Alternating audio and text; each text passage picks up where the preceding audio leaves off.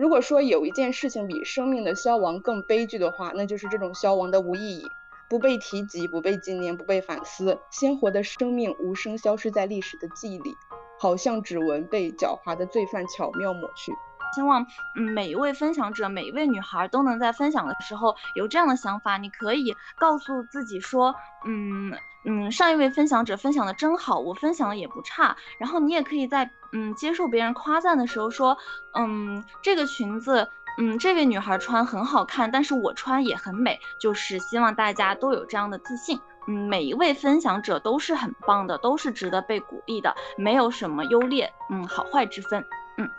标签的意义就在于屏蔽思考，而不是展开思考。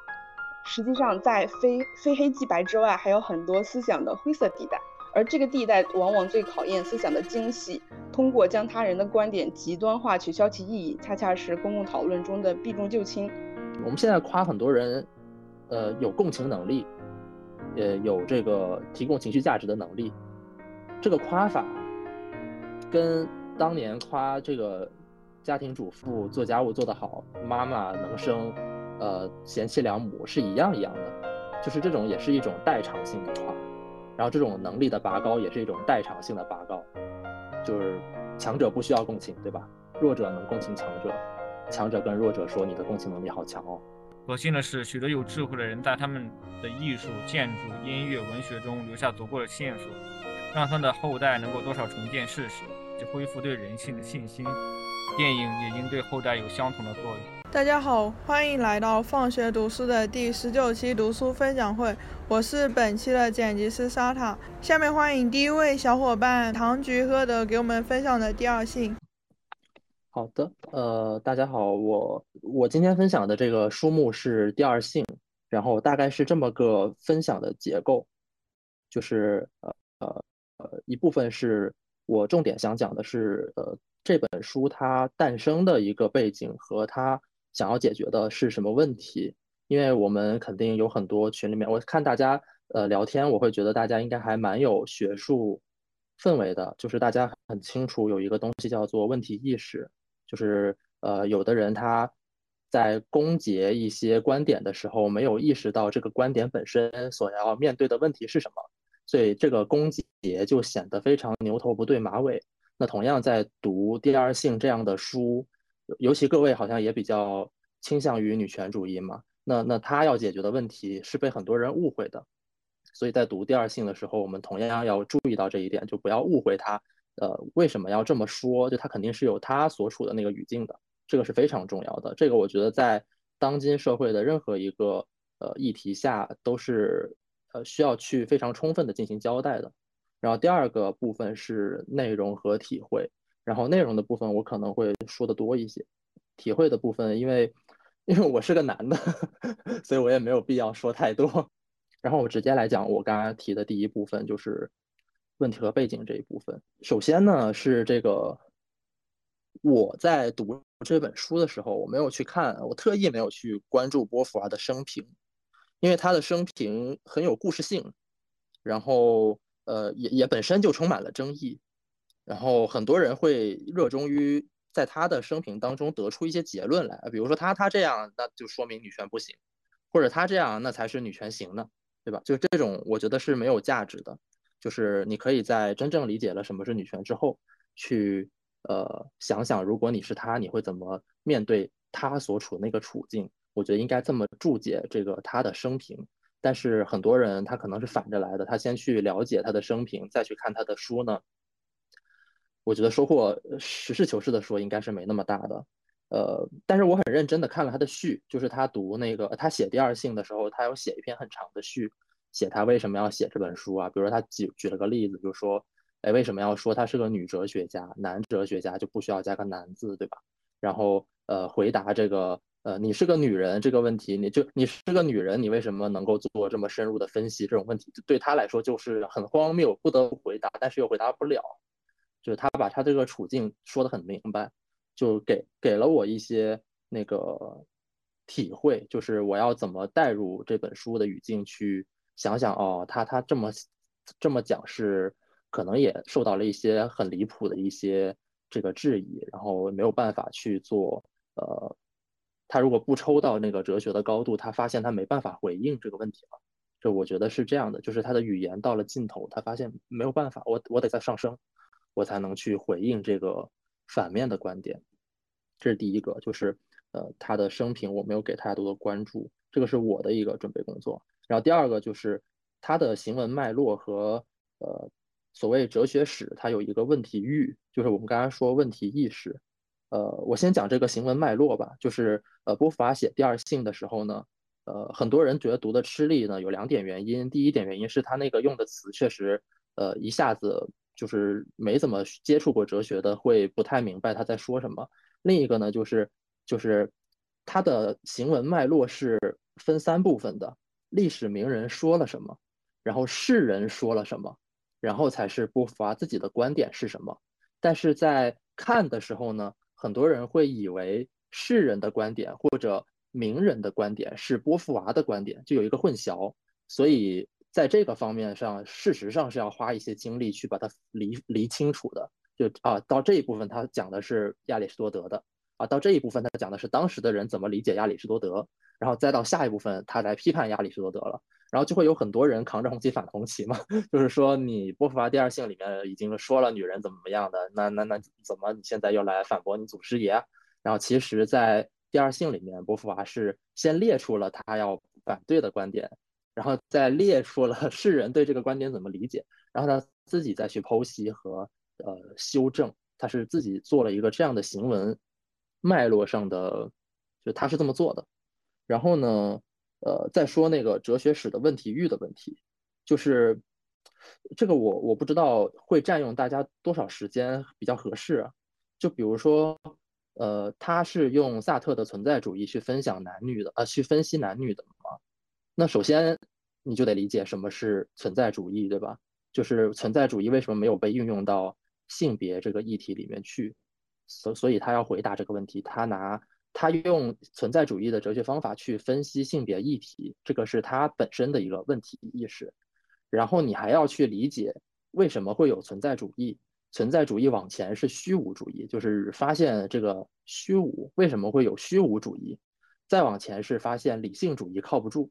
然后为什么会有理性主义？是因为呃我思故我在，思是在这儿诞生的。然后这刚才我我是我是倒着说的，对不对？然后我再顺着说一遍啊，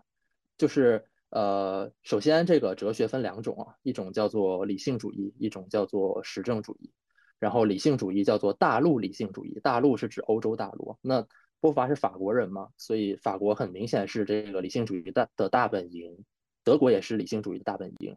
然后呃，我先来讲这个我思故我在，这个大家肯定很熟悉了，就是呃，因为我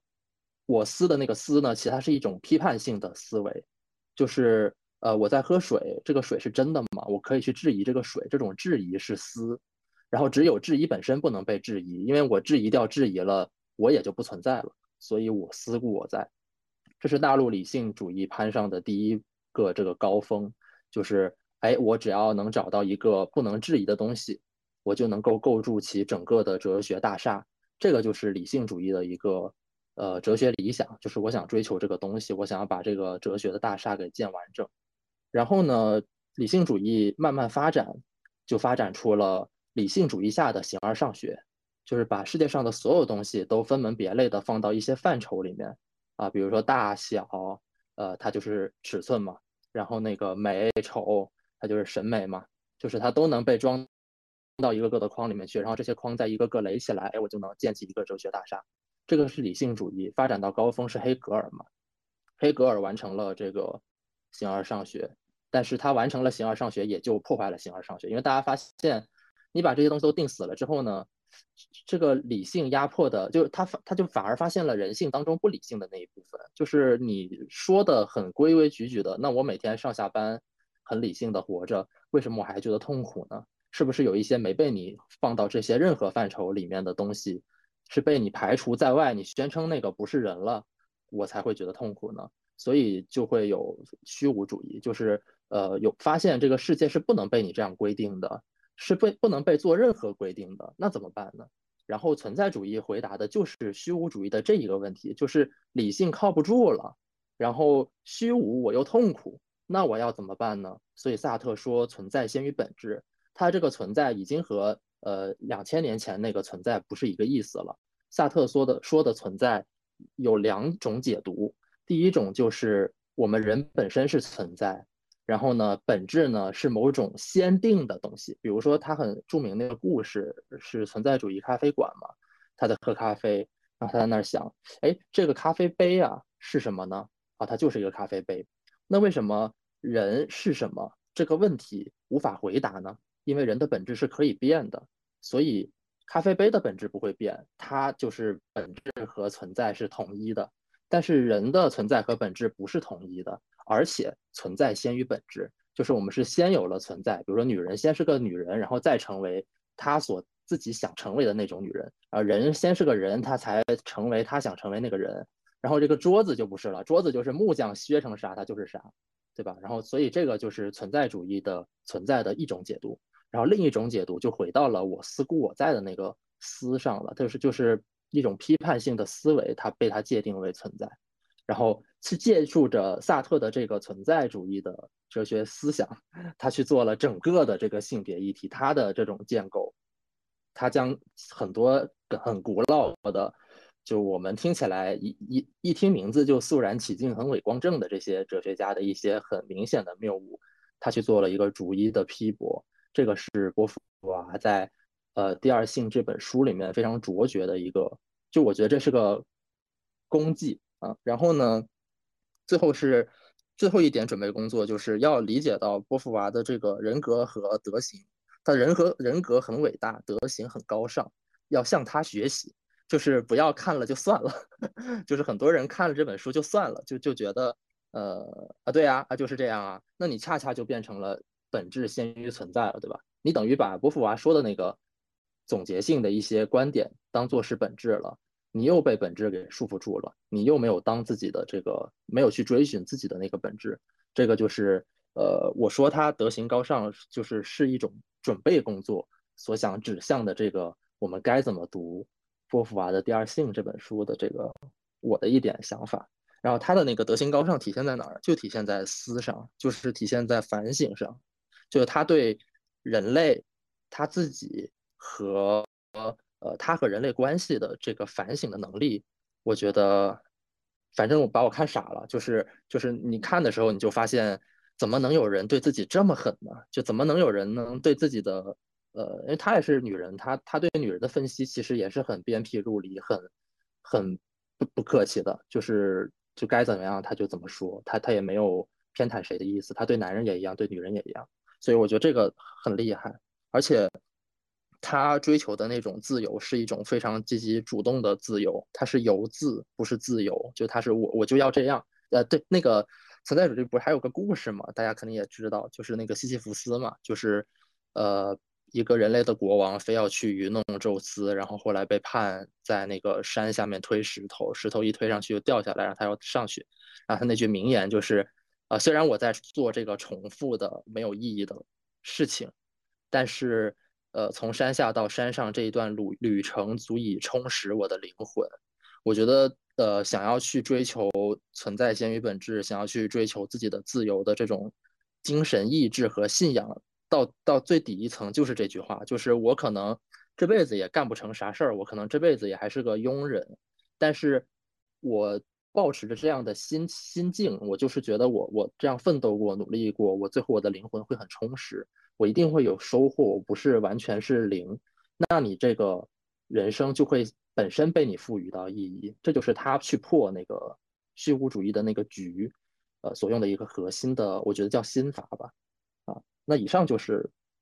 这本书的一些准备工作，然后我大概讲一下这本书的整个行文的结构啊，就是呃《第二性》这本书它分两卷嘛，啊第一卷呢，呃我会按我的理解来梳理，第二卷呢我会更尊重它的这个脉络，因为它它第二卷讲的更现实一些，然后我毕竟缺乏做一个女人的这种体验，所以我没有办法去做一些归纳和总结，但第一部分我觉得可以，第一部分它其实是写了一个文献综述。这个大家写过论文肯定都明白什么叫文献综述。这个第一卷，哎，它原文叫什么？我看看，第这第一卷叫什么？事实啊，对，历史和事实。对对对对第一卷是历史和事实，然后实际上就是它的一个文献综述。然后它这个文献综述呢，就分三部分。第一部分呢是，呃，它的理论批判，从古希腊哲学开始，一直到呃各种的，比如说那个医圣，就是希波拉，呃，我忘了那个人的名字，就是一个希腊还是埃及的医学家，然后他有一个很著名的誓言，每一个学医当上医生那一刻的人都要去讲他的那个誓言。这个这个人的反差。对我来说印象就比较深刻，对吧？就是一个那么有人文精神承载在那里的。当然，这个人文精神是我们后人讲历史的时候给他强加上去来灌输给我们自己的嘛，就是这是一种投射。但是，一样就是这么一个伟光正的人物啊，他也讲过很荒谬的关于女人的一些论断，而且他还是个医生。这就是他这一点，这他的这个呃，对自然科学、对精神分析科学，呃，我叫它科学，其实不是科学，还有对这个。呃，恩格斯的唯物史观的三个大类别的内容的批判呢，其实是在给我们祛魅，就是不是说呃这些人，尤其是古人，他曾经有过那么高的历史地位，厉害的人都曾经说那么荒谬的针对女人的不公平的论断，然后这个其实是呃比较鼓舞人的，就是其实没有什么是不可以反驳的，没有什么是不可以通过你的实证研究去加以。证明和证伪的，然后他这个做了一个，呃，给我的最大的收获是什么呢？就是去察觉那个预设预设前提，就是很多论述啊，它都是有预设前提的，啊，如果你对它的预设前提不加关注呢，可能这个逻辑就被他混过去了，就是你就会得得就得证了。嗯，打过辩论肯定也知道，这个如果你在对方辩友提出一个。呃，观点的时候没有揭露他的预设前提的错误的话，那个评委是当你得证的，就就当对方辩友得证的，你必须要自己来揭露这个预设前提的错误。然后波伏娃在这里就做了一个很精彩的展示，就是他怎么去揭露这些预设前提，这个是呃理论批判这一部分的一个很重要的事儿。然后第二个就是做了一个历史的解构，就是。呃，之前都是用唯物史观做分析的，就是生产力和生产关系，生产力决定生产关系，生产关系适应生产力的发展，这个我们都背了无数次了。然后呢，他呢就做了一个更深入的分析，就是生产有两种，一种是物质的生产，一种是人口的生产，说白了就是生孩子。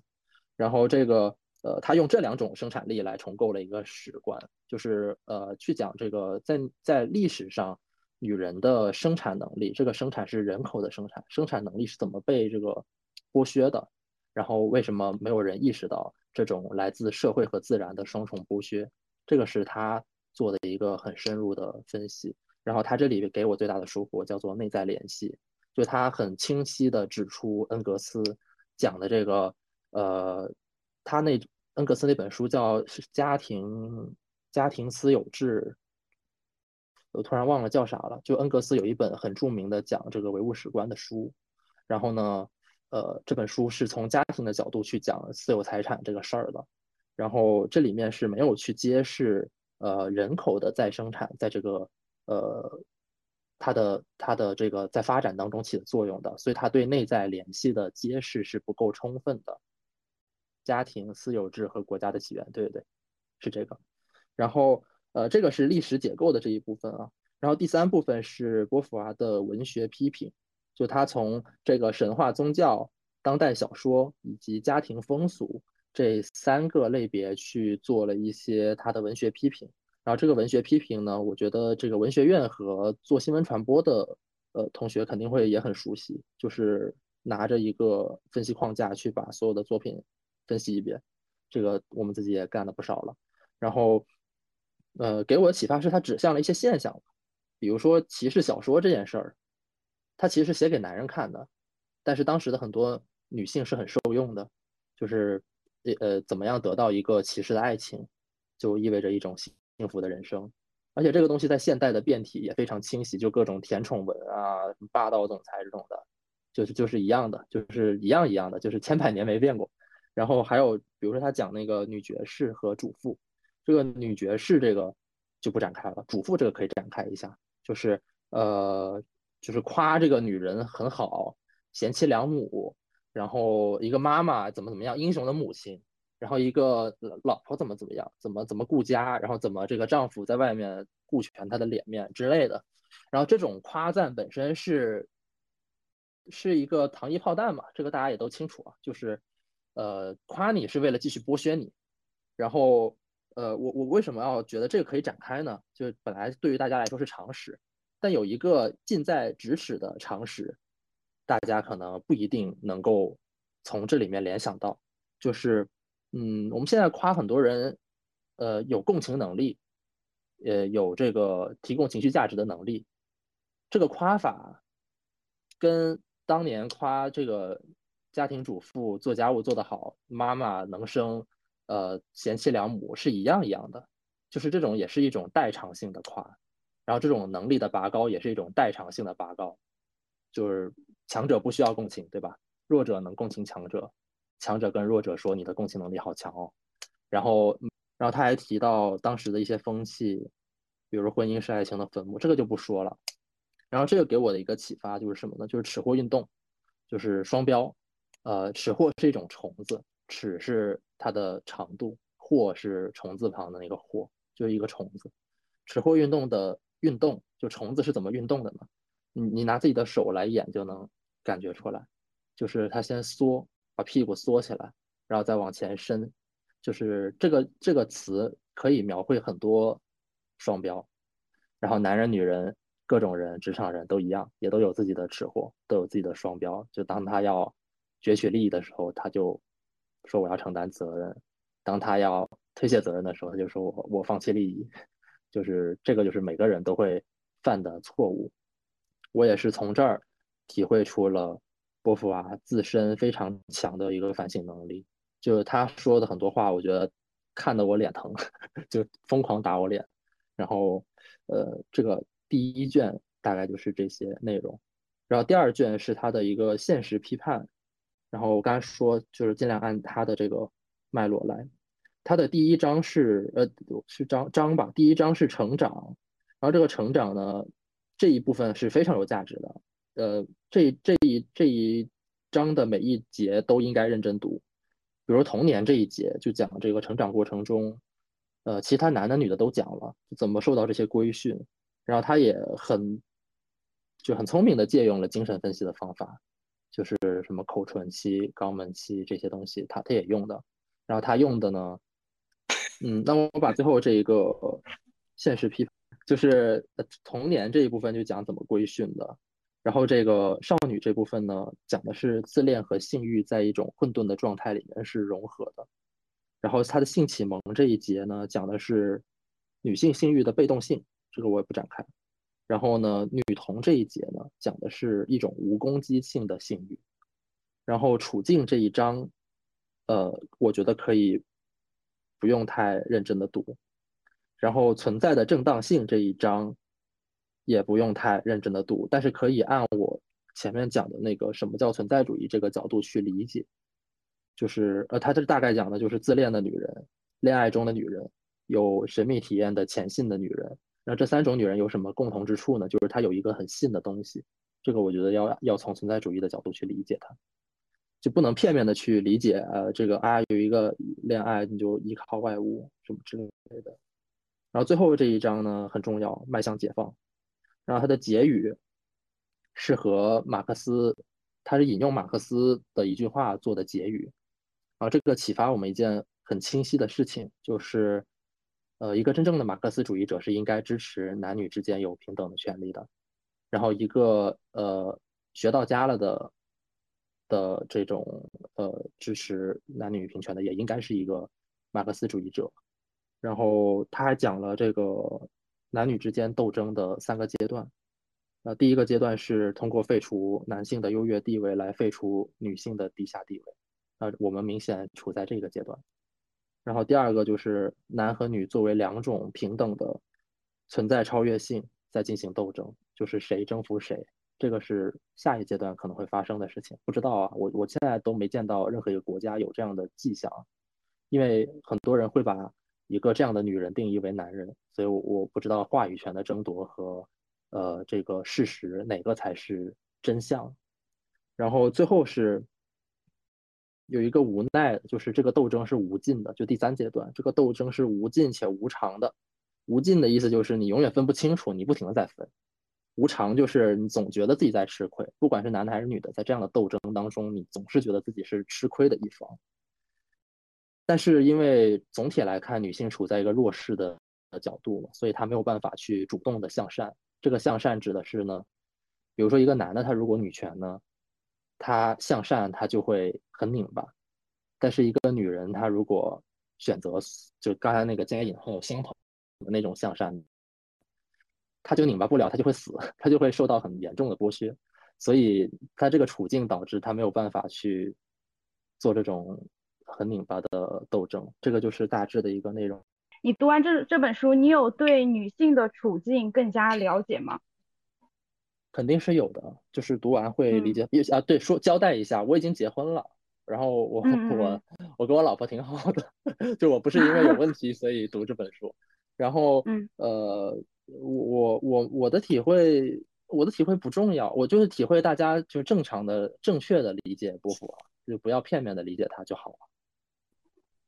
其实我其实感，因为这本书我没有看过，嗯，但是我听说过这本书。但我觉得你没有说最重要就是为什么这个题目叫第二性？就就是因为就是因为波伏娃她本身的时候是一个，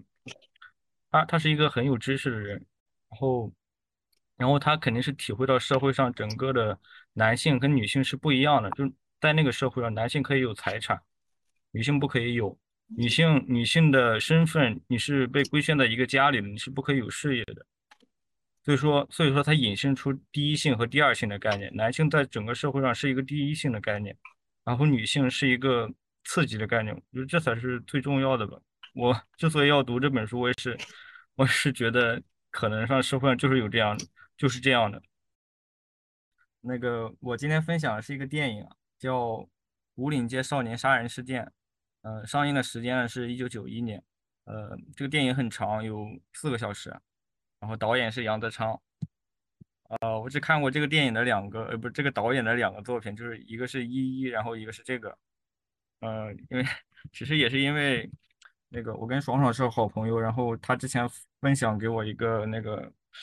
什么什么的，就是一个推文，然后我是看那个，然后觉得杨德昌这个导演也很有意思，所以又看了这个，那我就来说一下吧。首先就是那个故事背景哦，这部电影呢是导演定位到了某一，直接定位到了某一年，是根据一个故事改编的，其实跟原来的故事相差也挺大的，就也算是艺术上的再创作吧。然后是定位在一九六一年，然后这呃一九六一年发发生了很多政治上的事情，嗯，但是就基本上就这个电他杨德昌导杨。杨德昌这个导演嘛，也是感觉挺有野心的。他想想通过这样一个故事来反映整个时代吧，感觉。然后下面是一些主要的人物吧，嗯，然后有三个人物是那个是导演赋予了那个理想主义的光辉的。第一个是我们那个电影的主角叫张震，然后也叫小四，然后另一个是哈尼，然后就是是两个帮派的一个老大。然后另外一个是小四的父亲，嗯，小四的父亲就是那种刚开始很有理想主义的那种人，但是后来被抓去审问了，然后就有点就感觉就被生活击溃了的感觉。然后还有一个是，呃，这个电影的女主角，女主角叫小明，是杨静怡演的，哦，然后这个角色也是很复杂的一个角色，然后，嗯，因为她本身家庭的关系，所以她。就很敏锐对这个社会是一个什么样的社会，有有种特别特别早熟，然后同时他应该是也算是一个学校里边的就校花一样的人物，然后呃就反正就很多男生都喜欢他，然后还有一个是小四小四小哦小小猫王，然后他唱歌特好听，然后后来还收到了那个猫王给他寄的什么东西了，我忘记了，然后他是小四的发小。然后其他的话有太多了，然后我就讲到的时候再说吧。然后，呃，我觉得有这个电影里边有两个比较重要的东西啊，就一个就是他妈妈的手表，我觉得重要的，因为这个这个手，因为那个时候，嗯，他们刚搬去台湾有十年，我十十年的时间呢，基本上就是，呃，就是在台湾生长那一代刚长起来，就小四这个年纪了，然后可能刚上高中的那个年纪，然后母亲的手柄就是家里没什么值钱的东西，就这些东西是唯一有钱的事情，所以说一旦惹什么事情就想把把那个他妈的手表当掉。然后还有一个就是围绕着开演唱会这个事情，然后发生了很多事情。呃，剧情剧情的话，就一句话概括，就是一个一个本身很好的人，一一个本身呃就是好学生、好孩子，然后因为结识了一小明，就是他女朋友，呃，后来被小然后小明然后跟另外人好了，然后他很血气方刚，很有道德感，所以所以说就最后啊。把用刀捅死了自己的女朋友。哦，讲一下情节吧。然后我的我讲的方式就是会呃接接一些截图出来，然后讲一讲我的看法。我刚开始的时候，导演就给了这样一个镜头，就是呃小四儿他考试考高中应该是考高中，然后其他都考特好，考了九十多分，然后只有语文考了五十多分。他爸爸就觉得。呃，可能是考阅卷的时候出了问题，就去找学校能不能帮忙再看一看那个试卷是不是出了什么问题。那学校那个意思就很敷衍，呃，嘴上说着我们一定帮您帮您看，其实又说什么其中夜间部已经不错了，什么建中夜间部已经很不错了，就是他们是两个学校，一个叫建中日间部，然后一个叫夜间部，然后如果日日就考的特别好，可以上日间部应该是，然后就因为语文那个分数。对吧？差四十分，那就只能上夜间部。学校这意思就是说，哎，嘴上硬撑着帮你看，然后实际上不会帮你看嘛。然后他们，嗯，他们就出来出来之后吧，然后他爸爸在跟那个跟小四儿一块儿吃饭嘛。吃饭的时候，哦，真的是很有年代感。就是他在听收音机，那时候的收音机就是在正好录那个大学的录取名单，就。从这边就可以看出，在那个年代的时候，教育已经是很重要的东西了。说实话，哦，这个这个剧情是，呃，那个，呃，他们学校对面开了一个片场，正好呢，正好呢，然后小四和他的发小那个小猫王就就喜欢这个，就躲在那个楼上看那个片场看拍电影吧。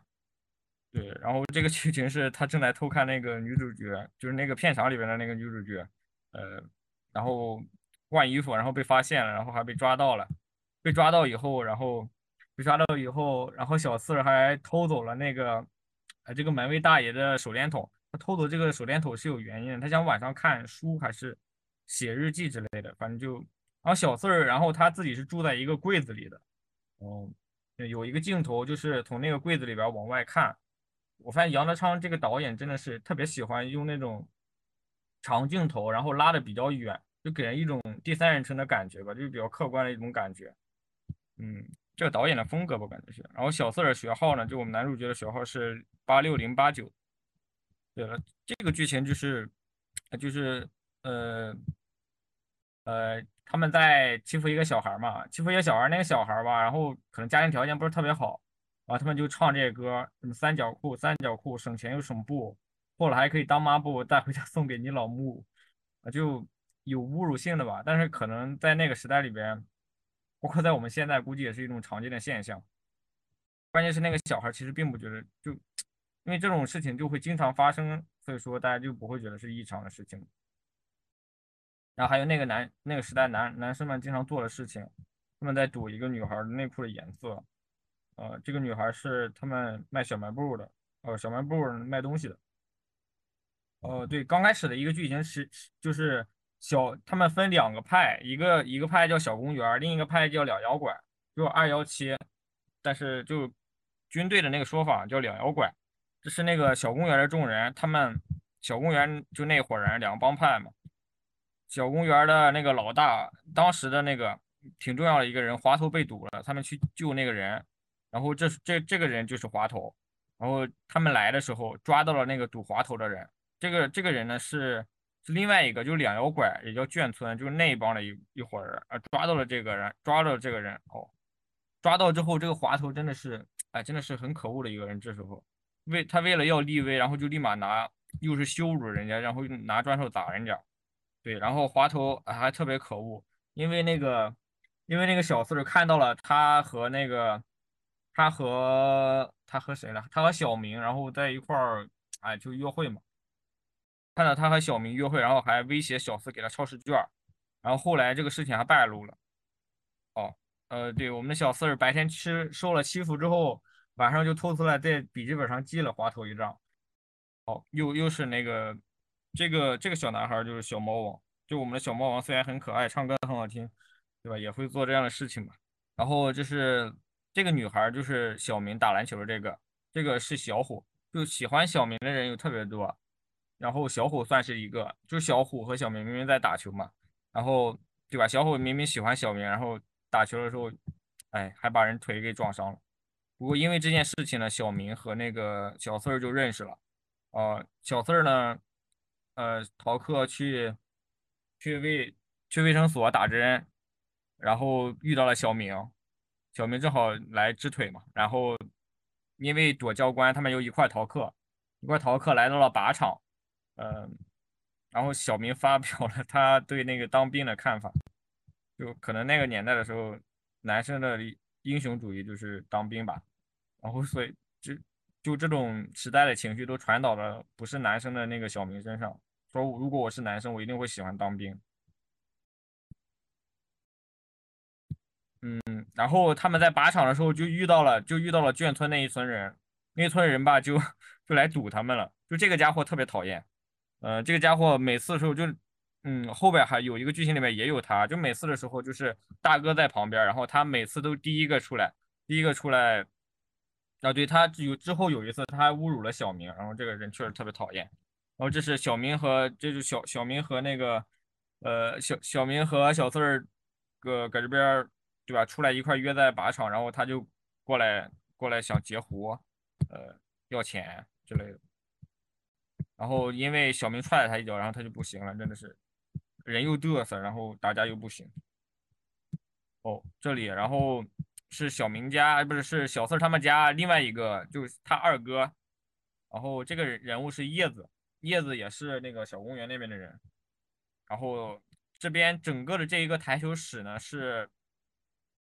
是两摇拐的，是两摇拐的，就另一个帮派的人。然后叶子呢带这个带小四他二哥过来打台球赌钱，这些都是在以后的那个演唱会上可能有。就是很有关系的那些人，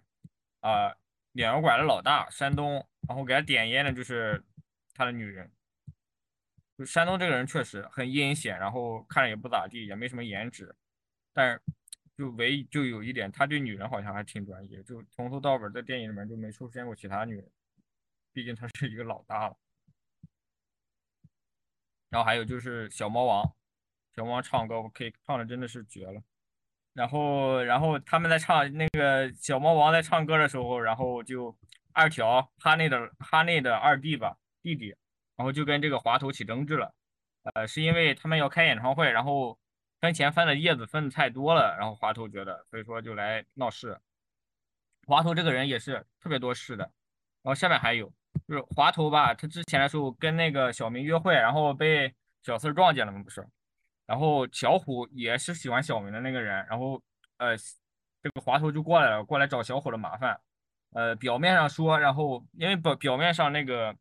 呃小明的男朋友还是哈林，就是小公园的原来的老大。哦，但是滑头过来，然后嘴嘴上虽然说着要为哈林找回啥啥啥找回场子什么之类，实际上是他自己吃醋了，哦，要来找小虎的麻烦。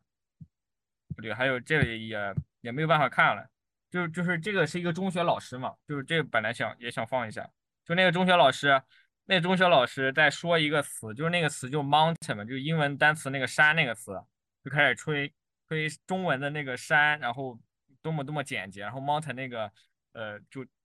呃多么多么多么难英文的那个，然后小猫文就起来说起来说，那我这个词儿呢，就我中文的那个我不是特复杂嘛？然后英文那个我只有一个 i 就特简单，然后。老师就被怼的说不出话来了嘛，然后他就欺负小猫王，让小猫王在黑板上写我，然后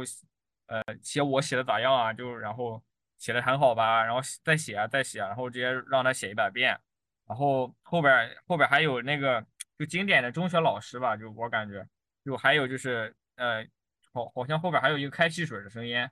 呃，没有没有找到谁是就是谁开了汽水，然后那个老师就叫叫小四儿起来说你你说谁是谁开了汽水了？然后小四儿说不知道，然后那老师就直接说不知道就你了，就这种真的是经典中学老师的行为吧。好，下边是那个小明片场试戏的情节，就是那时候小明真的是长得又好看，然后呃想哭就哭，想笑就笑，嗯，真是最好的年纪。好，后来这这这个就是小四儿后来他跟那个就被被威胁抄试卷，被威胁抄试卷，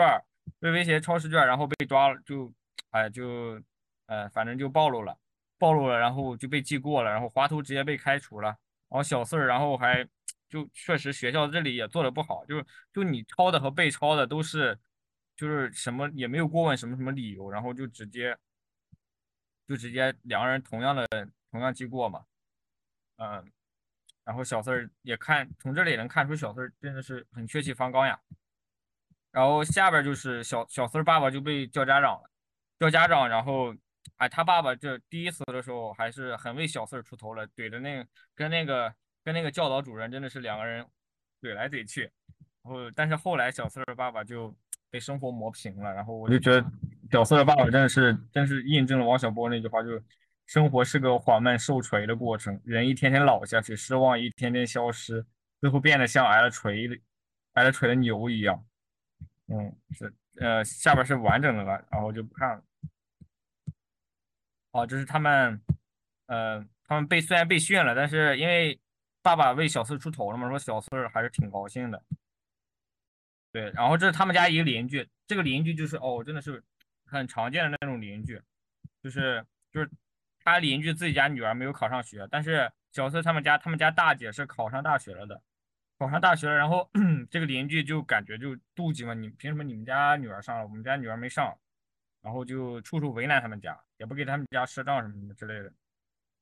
然后就是这样的邻居。然后后来就是后来他们小四他们家就因为出了小四的事儿嘛，然后出了他爸爸那个被呃政治审查的事情，然后然后然后反倒是又变成了一个好邻居，中国好邻居。然后就又是帮忙啊找工作，又是帮忙干什么，真的是这样的邻居真的是特别常见。就是你你你好的时候，大家都都很眼着很妒忌，但你不好的时候，大家。又都来同情，嗯，对，这呃，小明第一次讲小明，就是小明呢是是什么样呢？小明就是他是一直跟着他妈妈搬家的，然后他他是见识那种人世间的冷暖的，就是见识了各种世态炎凉，然后他在他要搬去他妈妈的一个亲戚家，然后在那个亲戚家，然后又不会受好的脸色，他哎，所以说就对小明有很对小明的成长有很重要的影响吧。然后同时，他妈妈也是一个，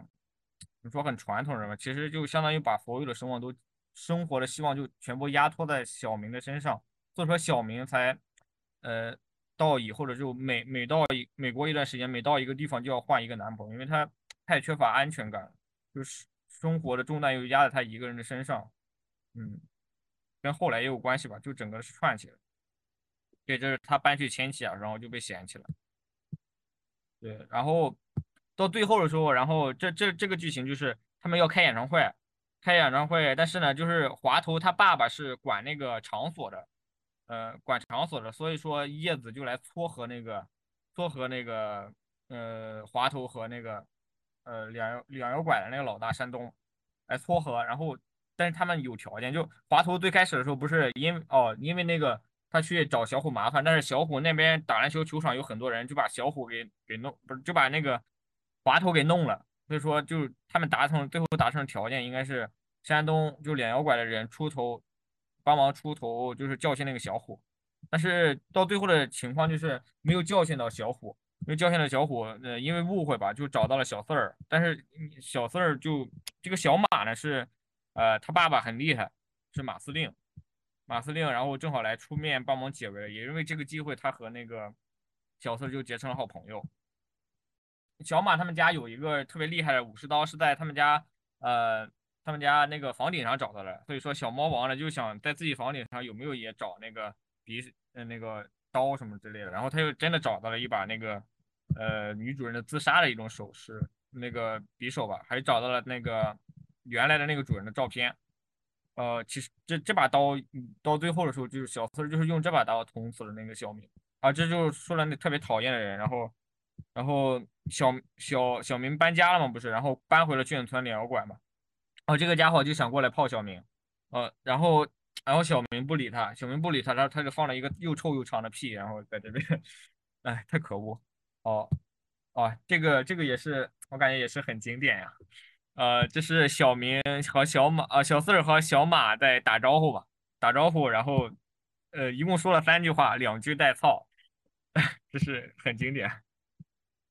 哦，呃，这个这个剧情是，又是喜欢小明的一个人，就这个小医生，他是那个卫生室的那个工作人员，就那个医生，嗯，小明那个看腿的时候结识了他，那他小明的妈妈有那个哮喘病，呃，这个小医生呢，就因为他喜欢小明嘛，就一直。帮小明治他妈妈的一个哮喘。好，我们那个很重要的一个人物哈尼出场。这哈尼呢是小公园的老大。嗯，怎么说？他就是刚开始的时候也是为小明争风出醋，好像是可能杀了人，然后出去躲。啊，后来回来了。回来的时候看了一本书，叫《战争与和平》。《战争与和平》有一个情节，就是他说是一叫一个老包，就反正就一个人。然后那时候拿破仑要来了。拿破仑要来了，那个老包就真的天不怕地不怕，然后就所有的人都要跑，然后那个老包一个人拿着提着刀就去想想想杀拿破仑，然后最后被那个嗯被警察抓了，就感觉就跟那个堂吉诃德就是有点像吧，跟风车打架，然后最后发现风车不存在，但是他身上有那种理想主义的光辉，然后到后来的时候，可能有很多人都想，因为他他是呃就。呃，开演唱会的时候没经过他同意，没经过他同意，然后他就哎来来到了现场，然后他开始追寻，就真的是独自一个人，就是他就他读了那本书之后，真的是就变成了就开始追寻那种孤胆英雄，然后他就一个人来了，一个人整个人面对那个两元馆那么一大群人，然后开始面对了他的命运，啊，最后他被那个山东推到车前面，然后被压死。哦，这是这我们小四儿跟那个小明告白的时候，呃，然后正好在旁边有很多唱歌的，然后小四说：“我永远不会离开你的，我会一辈子做你的好朋友。”哦，后来的时候，小明是小明是跟小马好了，然后小四儿其实算是压倒了小四儿生存的稻草了。哦，小马是一个什么样的人？小马就是一个就是对吧？是那种。对吧？兄弟如手足，女人如衣服的那种人，就是嗯，就是 miss 嘛，就是就是，就他就是这样的人。对待女孩就是女孩就是女孩，反正就是不是最重要的。然后就他们家那邻居，他们家那邻居有一次要掉下水沟里边，心脏病犯了。然后小四儿本来是要拿板砖去拍他的，哎，但是那个邻居心脏病就犯了，他反而是救了他。然后哈尼不是被呃被推到那个车前推死了嘛？然后然后然后就有社会上的帮派，然后认识了他认识的那一个帮派的人就来。真的是那种成年人的帮派，带着刀就是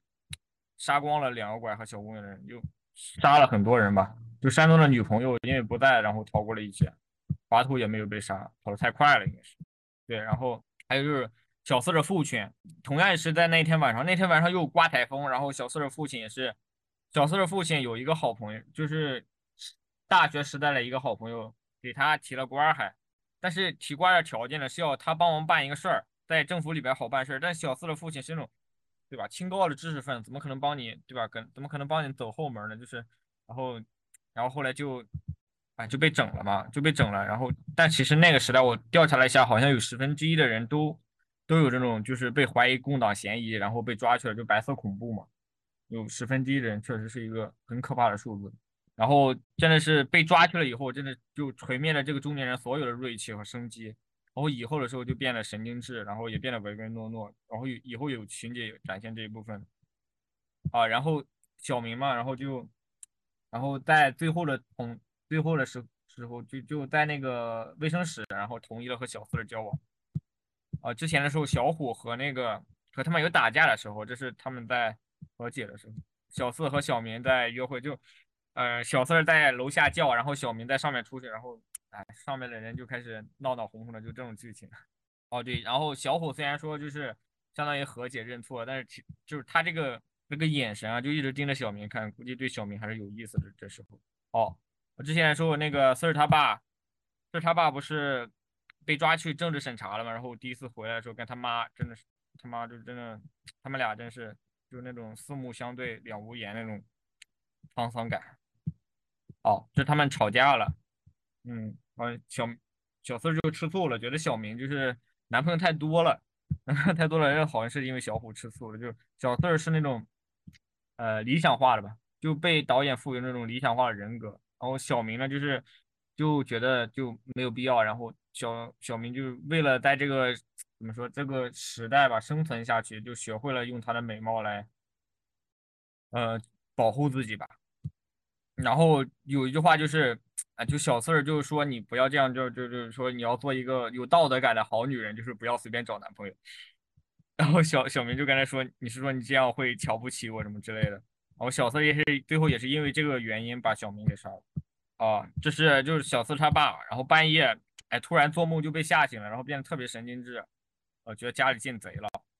哦，小小医生要结婚的时候，小明就说：“你们之间没有感情，他不适合你，真的不像他这个年纪说的。”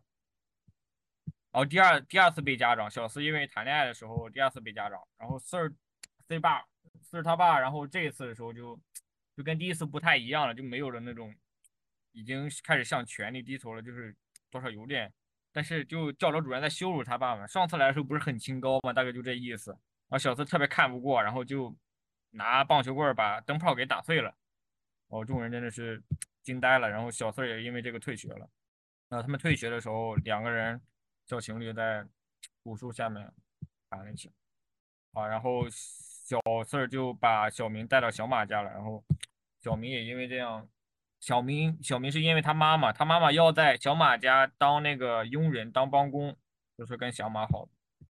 啊，你看胖叔后来的时候，四儿他们家就。哎，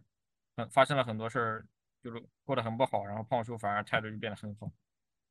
哦，他二姐第一次说他二姐，就他二姐是一个信仰基督教的人，信仰基督教的人是本来他他意识到那个四儿心里边发生了很多事情，他本来是想通过通过神来把那个小四儿给拯救的那种人。哦，滑头后来也变了，然后就之前的时候觉意识到自己之前做的事很荒唐。然后开始浪子回头，变得很有礼貌，也很上进。最后是想考那个幼教还是小学老师来？嗯，然后四儿其实没有接受。对，然后四儿这时候哦，对，这有一个手表。之前的时候好像是二哥偷了手表要干嘛？是大姐帮他还了。这次四儿偷了手表，就是四儿，但是生活中发生了太多的糟心事，女朋友离他而去。啊，这时候女朋友已经离他而去了，就跟小马好了嘛。然后他爸爸，他心目中的那个。父辈的那个英雄形象也开始倒塌，他就他爸爸嘛，然后还就他自己也被退学了，就然后就开始就就说实话，就生活有点无法被疏解，然后偷了他妈的表，偷偷了他妈的表，然后来约会了小翠儿，然后就跟另外一个人想约会嘛，然后但是约会的时候又想改变人家，就小翠这个人就是对吧，谈恋爱就谈恋爱嘛，然后就反正不要有什么啥啥啥。哦，这样子，然后就很自在，什么不要有什么道德上的约束，就想跟谁谈谁跟谁谈，然后就那种。但小四不是这样的，然后他觉得你应该有道德感，然后怎么样怎么样，然后那小四不接受，然后就走了。然后也是这里，然后小四向他揭向小四揭示揭示了那个小明的真面目吧。嗯，然后小四这时候就，哎，反正说压死他的最后一根稻草吧，基本上。然后他回到家里之后，他不是偷了表嘛？偷了表，到了换了钱去约会了。然后他二哥就想把这个窟窿填上，就去又去赌，又去台球室赌钱，赢了很多钱回来。他爸，他爸这时候正好正在打他二哥。对他爸这时候说的话叫“不要脸，没出息”。你们会发现这个父辈身上说的这个语言，到最后，呃，转移到小四身上。哦，小四就因为那个小明的事情，也跟他最好的朋友小马绝交了。哦，可能不是最好。嗯，后来小明就，小明就，呃，不是小四儿，小四儿就想，呃，就就想找回面子，就来赌小马，想来赌小马，但是遇到了小明。这时候真的小四儿已经，呃，怎么说，就生活中所有的希望已经全部被压倒了。然后这时候遇到小明过来，小明又又开始说那种。我跟这个世界是不会变的。然后小四是那种理想主义的人，是那种觉得大家都应该是有道德的人，道德感很强。然后他发现小明不是这样，然后就，呃，然后就说我跟我这这个世界都是不会变的，然后，然后小四就就这时候就爆发了，然后捅到了小明的，捅了七刀，嘴里重复的就是当时他爸爸打他二哥的时候的话，不要脸没出息。嗯，最后的时候，呃，这些记者也是很烦人，就来追问小医生，然后还说还说小医生听说小医生跟那个小明也好过什么之类的，然后小小医生很生气，把他轰出去了。哦，最后的时候是二姐哭的一个镜头吧，就二姐本来是因为她是她是了解到小四儿嗯发生的一切，看了小四的日记应该是，然后想帮他疏解痛苦，但是。嗯，就太晚了吧！我最后真的是哭得不成人样啊！最后小四的结局呢是刚开始判死刑，最后判了十五年有期。啊，就是杨德昌的一句话啊，就可能跟拍这个电影的那个初衷也有关系。我觉得，就他说我对历史课中学到的东西一直存疑，原因是它与我个人所目睹的状况不相同。几百年来，人们就在这种真相不明的状态下过活，多么可怕！所幸的是，许多有智慧的人在他们的艺术、建筑、音乐、文学中留下足够的线索，让他们的后代能够多少重建事实，以及恢复对人性的信心。电影也应对后代有相同的作用。我觉得写特别好，所以粘过来的。这部电影的话，我也很嗯也很喜欢。我觉得喜欢杨德昌的也没有不喜欢这部电影的吧。就是这个电影，你就是简单来说，就比如说你刚刚在简单介绍他的故事梗概的时候，就乍一听就是他好像是一个情杀的故事，或者是一个爱情片的故事。就是杨德昌他厉害的点就是他能够把这样一个就是外人看来是一个情杀的故事，他给他带入了这个呃历史感，放到时代的大背景下，然后再去看这个故事，所以我们在看的时候会有一种历史感和厚重感在。啊，就感觉这个剧就是。它它定位就是一个校园青春片嘛，但是它但是爱情的部分是占特别少的部分，然后有帮派之间为什么打架，然后男人对女人是怎么样子的，在那个时代下，然后父辈之间为什么大家来到这个台湾之后，大家的怎么说生存状态是什么样子的，然后那种白色恐怖笼罩下，有有有那么多人被抓去审问，然后审问之后，然后就像。一个被锤锤了的老黄牛一样，生活就开始一蹶不振，就这样的。还有文化的入侵，就他们那个唱歌的时候唱的都是英文的歌，然后那个老师也是说那个英文怎样怎样不好，怎样不好，我们中文多多少好，就就那种文化的自信他已经建立不起来了，就那种就因就台湾台湾那时候应该是跟美国走的关系比较近，可能是我觉得也有那种文化上的目前有那种迷茫感，我觉得对。对他其实不，他不是讲这个事情只是个表面，他是想说为什么小四会杀小明，他其实是一个整整个时代的有一个原因在嘛。然后这里面的人物就是简单的分的话，我觉得可以分为两类人吧，一个是小四他的爸爸，还有哈尼和小马，呃，可以把小马算进去吧。还有一个就是小明和滑头，就是两类人。小四和他爸爸他们代表的一类人，就是可以说他是传统文化的一类人嘛，因为他们。他们坚守着，就是我们做人要正直，就是道德感非常强，然后我们要忠诚这样。然后小明和滑头他们，包括这个小翠，他们就是利益至上嘛。其实这有一个时代的变迁在嘛。这个后面，比比如说小明，小明这个要要跟最后读小四的时候，呃，不，小四要读小明的时候，小明说你想要改变我吗？就是你是改变不了这个世界的。小四他要改变的世界，其实其实就是他想守住那些他觉得就是相当于他人生，他父亲传递给他的那种人生。信条就是我们要做一个，呃，这个世界应该是有正直，对对，道德感的那种人。所以到最后，你看，发现这到最后，小四他的爸爸哈尼，就是这些故，呃，你就说他抱守着传统文化的这些，对理想主义的人，他结局都是不好的。就说在这个时代变迁中，这些资本主义的入侵下，就是对他们都有这个，就是好像就是被时代所所抛弃一样。你看，嗯，他爸爸的一个改变也是，其实就是原来原来他爸爸一开始还是坚守的那些东西，但是最后也相当于经过政治审查之后，他相当于也是被怎么讲，被时代给 就抛下了，嗯，对，被锤灭了生活的热情。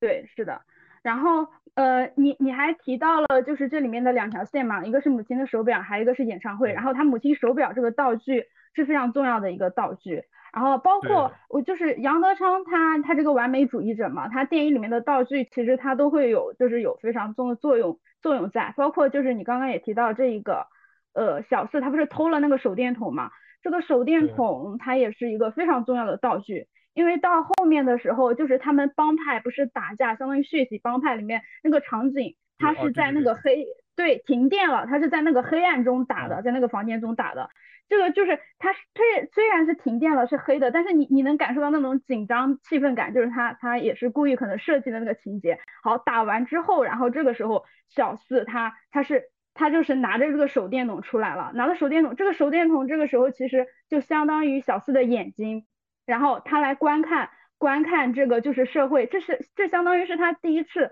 这么直面的来面对这个社会他丑恶和残酷的一面，我觉得。他他这个点也是他转变的，他这个心他这个内心转变的一个点吧，就是他靠着这个手电筒，慢慢的看到了那些死去的人，就是满地都是那些死去的人。我觉得他他当时还是一个小孩，这个初中生吧，就对他的震撼力是可想而知的，对对他内心的一个震撼，觉得是可想而知的。呃，我还有一个感觉就是说，呃，是你看他最后。他他的这个改变好像表面上好像是小明一样，就是小明她是一个非常不自爱的女生，她呃，当然她有她背后的原因，你要去细究的话，小明她也非常非常多不得已，她也是为了生存可能会改变的这个样子。我觉得比起小明对她的就是一个改变，就是她为什么后来好像是慢慢变坏的一个过程，我觉得她父亲角色其实对她的影响是更深层的嘛。嗯，包括他最后你说他杀他的时候，他也在说他父亲的那个那个台词。他父亲在他心中就是一开始，哈尼哈尼和父亲都是他崇拜的那一类人，就是对吧？就是非常道德很强的那类人。我看有人这样。对对，他，对对，所以他他父亲，你看他父亲这个精神形象的崩塌，其实对他来说，就是是他是他世界观的一个崩塌。所以到最后他发现父亲这样说，他内心其实是没有办法接受的。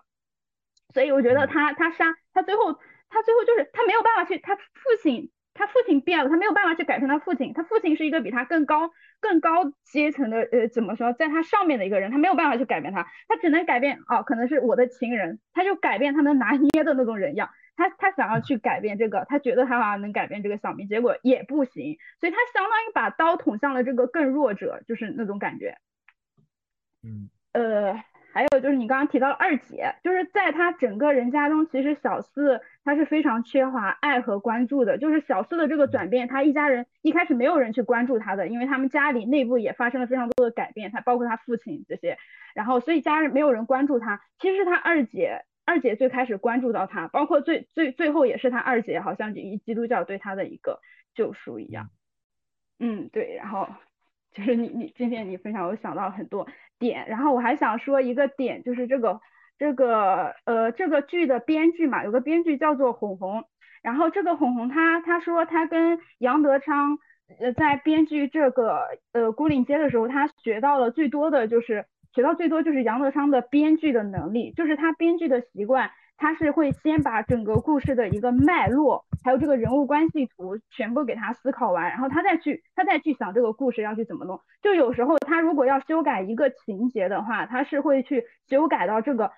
背景或者是人物关系图，就是他他要修动的地方是特别多的。就是杨德昌他觉得一个剧本，因为他理科思维嘛，他觉得一个剧本应该像一个机器一样，它是环环相扣的。就所有的这个齿轮都咬得很紧，就是你按一个按钮，一定是从呃你按一个按钮，它就是 A，它出来之后，经过这个公式出来之后，它一定是 B，它不可能是别的东西。对，就是看那个电影就觉得他非常厉害的。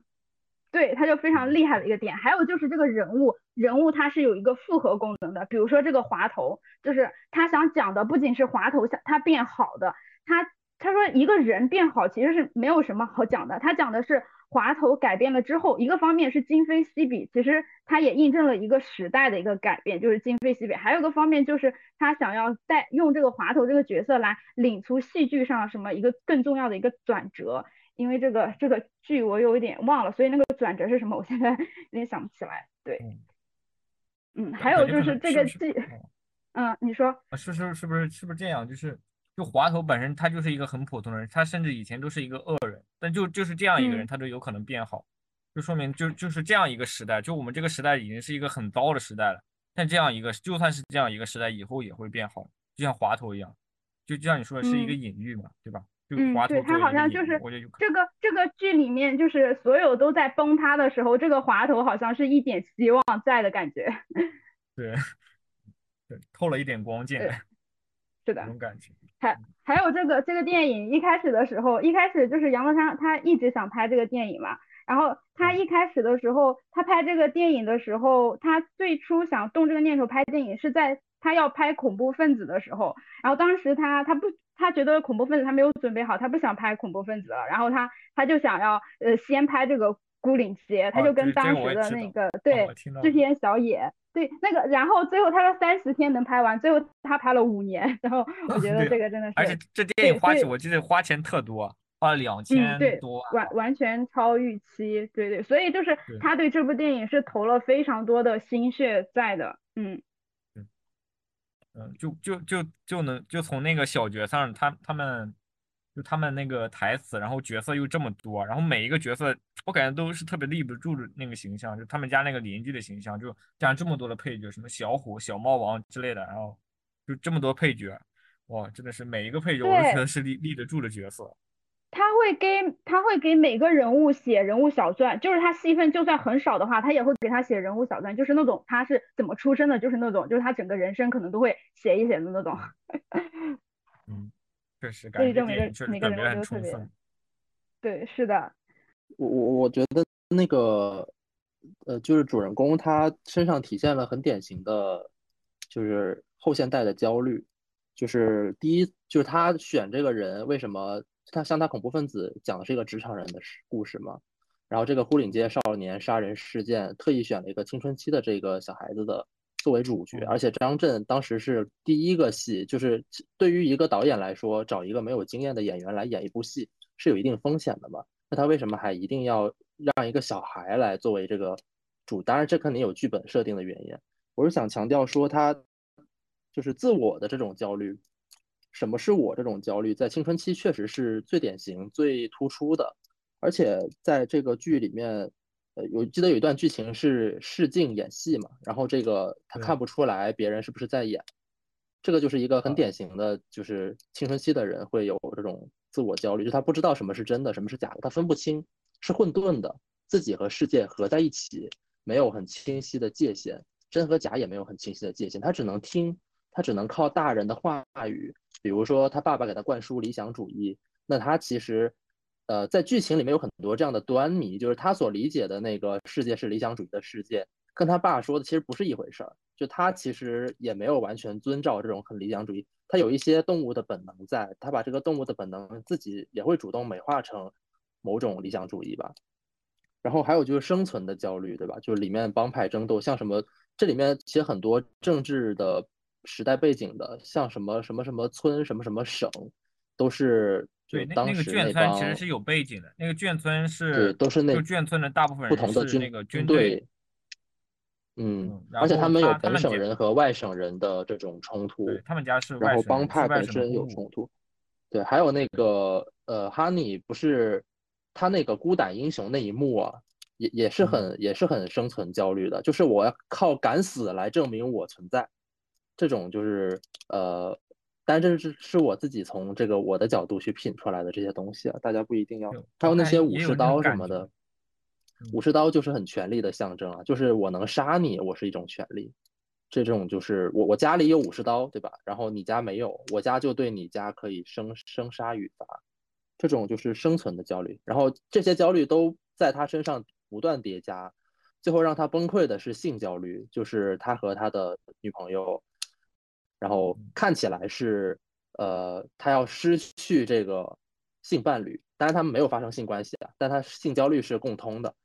可是实际上是他失去了对这个性伴侣的控制嘛，就是我我没有办法让你相信我所相信的东西，听从我所讲的我的我的训诫，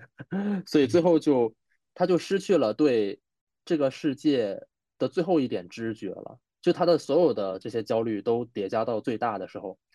我刚才听说是挥刀向啊，对，那个刚才群主说挥刀向弱者嘛，有一点这个意思。然后还有一点意思，其实是一种毁灭的倾向，就是我要让全世界一起死。我我我自己，他其实那时候想死了，然后他让世界跟他陪葬。对他来说，当时他的仅剩的世界就是他的女朋友，其他东西都已经已经毁完了。然后他把这个女朋友也杀了，他自己再死。是是，我觉得是有这个意思在。然后其实呃，但这个片子很长啊，如果只是为了讲这种焦虑本身，不需要杨德昌花那么多功夫讲。然后刚才那个 K 也也提的很好，他给每一个人物做的人物小传非常的充分，这是为什么？这是让大家能够理解这里面每一个角色他的处境，每一个人的行为动机都非常的充分。但是我们是站在站在旁观者的角度，我们能看清这一切，而主人公他是看不清的，所以他他其实他比他爸还要僵化，就是那个脑子僵，就是不能理解别人有不一样的视角和处境。他他就非得这样，就是我就是觉得，因为所以要这样，那那你不这样你就有问题，他他就很僵化。当然这也是一个青春期的人一定会有这样一个思维上的困境，所以他最后有这种双重的讽刺意味在。就我们虽然很懂，但是我们毕竟是旁观者，如果我们是他，我们可能也会做出类似的荒唐的这种毁灭倾向、死亡驱力的事情。对，但但是我感觉导演在那个。就他在那三个人物身上还是留了人性的光辉的。就他对这个时，就是是因为他们生活在生活在一个那样的时代下，那样的时代下才会有这样的悲剧。就在一个正常的，在我们这样的时代，就是大家确实都要成，确实要成为那样的人才对啊。但是在那个时代下，确实会有各种各种不一样的。就我感觉，就拍这个电影还是为了要记录嘛。就那个时代，那是一个疯狂的时代。呃，那个大家好，然后我是阿黄，今天呢想跟想跟大家一起分享的这个书名呢叫做《从零开始的女性主义》，就是为什么会了解到这本书呢？是因为听到放学以后的那个播客是是是哪一期来着？忘记了，反正有提到，然后我就去寻找了这本书。然后我刚开始以为这本书就是去讲就是这个女性主义，就是你如果想做一个女性主义，你要从头然后怎么做大做强这种，对吧？然后。然后我看了一半之后，我就发现不是这样的。他这个从零开始就是是很有深意的，因为他这两本，他这本书的两位作者呢，一位是上野千鹤子，一位是田房永子，他们两个人正好所处的时代是两个不同的时代。然后在这两个时代的时间进程中呢，其实可以看到女性的这个地位是有所提升的，包括女性的一个社会对女性的一个看法呢，也是有所改变的。然后他们俩在聊天的时候就有点像母女的这种感觉，嗯，所以呃，然后在读到中期的时候是有发现，就是呃上野千鹤子他们那代似乎更知道女性该如何争取自己的利益，但是在田房荣子这代呢，就好像并没有这种站在巨人肩膀上去继承这些方法，呃方法的一个意识，所以呢，其实他其实就是在说。就是每一代其实都是在从零开始的女性主义，是从社会本质去出发的。然后，呃，这本书呢是让我正视了女性主义这这个词的本质，因为我之前一直觉得女性主义就是表示女性可以像男性一样完成社会上的各种工作。嗯，有句话就是说，谁说女子不如男啊？我本来是这样的看法，但是在。读这本书的时候，我有发现，就是我为什么会有这样的想法。其实最根本的就是，我认为弱者是可以得到尊重的。就是女性主义，它其实所追寻的也是这个。然后在这本书里面呢，它有一个呃概念叫做市场家庭二元模式，就是社会是存在 A A 面与 B 面的，就是政治、经济、时间、就业，这些都是社会的 A 面。而 B 面呢是生命、育儿、看护、疾病、残疾，然后 A 面是可以通融的，但是 B 面是无可取代的。嗯，社会上的男性呢，大多就是他本身就是在 A 面，而女性一开始本身也是在 A 面，但是随着他去，嗯，他去育儿这样一个开始，他们就不得不就是到了 B 面，然后男性也会因为疾病和受伤，然后发生转移。但除此之外，基本上一直都会待在 A 面。嗯，女性呢是必须往返于 A、B 两面之间。就比如说 B B 面的这个医院就嘱咐女性说：“你有流产的征兆，请在家里休息。”这个女性呢也需要非常艰难的去与 A 面的这个公司协商这个问题。所以女性在社会中其实是承担了很多的。并且当你进入 B 面之后，你再回到 A 面就很难。嗯，说到这一点，我是我是比较能产生共鸣的，因为我之前是做教育机构的，就是呃我在面试人的时候，确实是有发现，就是男性和女性相对于来说，男性他从一个家庭里面出来是更容易找到工作的，而女性不是，女性就会感觉她生完孩子，然后照顾孩子到三岁上幼儿园的时候，她就她的整个思想是很难融入社会的。所以就是在录取的时候呢，大多还是会选择就是这些没有结婚的女性啊。当然我知道这个做法不对，但是从公司的利益来说，就确实是这样，就就确实没有办法。嗯，然后然后也会想去改变，但是嗯，但是就会很难，而且当时也没有那种想法，就想的是为公司的利益什么的去做一些事情。嗯，然后然后并且还有就是呃，还有就是比如说就是他的。我们做教育机构嘛，就是比如说有的孩子他本身出现了问题，我们首先想到的也是母亲这个角色，就很难想到父亲这个角色，就感觉父亲就是隐身了，他就不存在，就是为这个孩子 孩子负责，他的整个教育都是母亲去做的，其实是比较难的，并且就是在这个过程当中，你是可以发现，比如说有十组家庭，其中的九组家庭都是母亲在负责接送这个孩子，他的整个的一个教育环境。就是接送他来上课呀什么的，出了问题也是跟母亲去沟通，而父亲出现的就很少，包括就是呃在决定给这个孩子要不要报课的时候，这个父亲都很难出现啊，所以所以所以所以就是就是父亲他他本身承担的社会责任到底在哪里呢？我就在想。然后，呃，然后就是在书中还有一点是我比较认同的，就是既得利益者是很难想象到非既得利益者的生活的，嗯，所以就是我想表达的是，嗯，就是因为这样，所以我们在遇到自己讨厌的事情的时候，我们要选择毫不犹豫的去表达出来，哪怕之后会后悔，嗯，可能会跟他去辩论说，但是没有关系，我要把我当下的感受去表达出来，然后。然后就是你哪怕知道你这个事情就是说出来也很难会有改变，但是你如果不说，它就永远不会改变。但是你说了，你就还有一点点胜利的希望。就和我现在就是会下意识的代入，就是比如说我身边的男性朋友他在说话让我不舒服的时候，我就会去 Q 他，我就会说你这样不对，让我很不舒服。就慢慢的可能这种话他也会说的很少。然后再看这本书，其实我最最大的收获就是和母亲的一个和解吧。就是在我的整个就是生长环境当中，因为我的家庭比较特殊，我的父亲他就一一一直是处于这种隐身的状态。然后，嗯，我的生活是由我的母亲全权去打理的，然后去管理着我。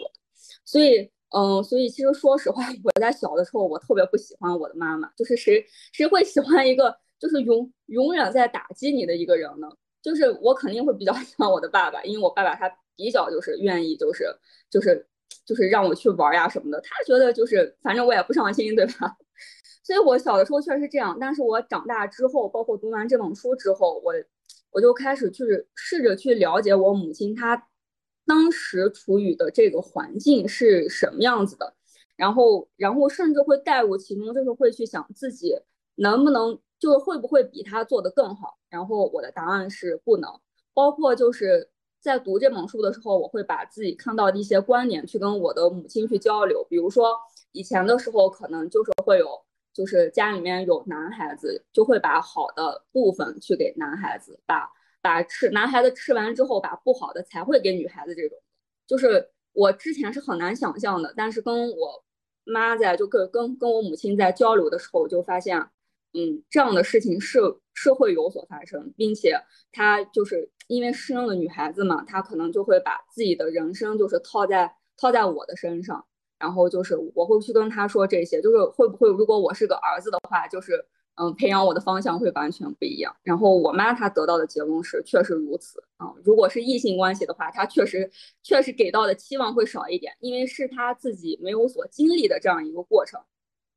所以。所以我现在就是跟我妈在聊的时候，我可能会就是学会站在她的角度去思考，并且会把我的想法去跟她去交流。我妈也是慢慢的开始把这种她的想法跟我去交流，所以我们俩就可能会就是更好的知道对方的点是在哪里，然后就是能更好的去了解对方。然后就慢慢会觉得，就是母亲这个角色确实是很伟大啊。然后我可能也就是还没有到达，就是能成能成为母亲的这个层次。然后就是最后就是送大家一句话，就是如果没有人扔石头，平静的水面就不会翻起波浪；只要翻起了波浪，就会影响被影响到的人，就可以在各自擅长的领域把它传播下去。然后我我也会慢慢的去做这方面的人吧。好，谢谢大家，我的分享到此为止。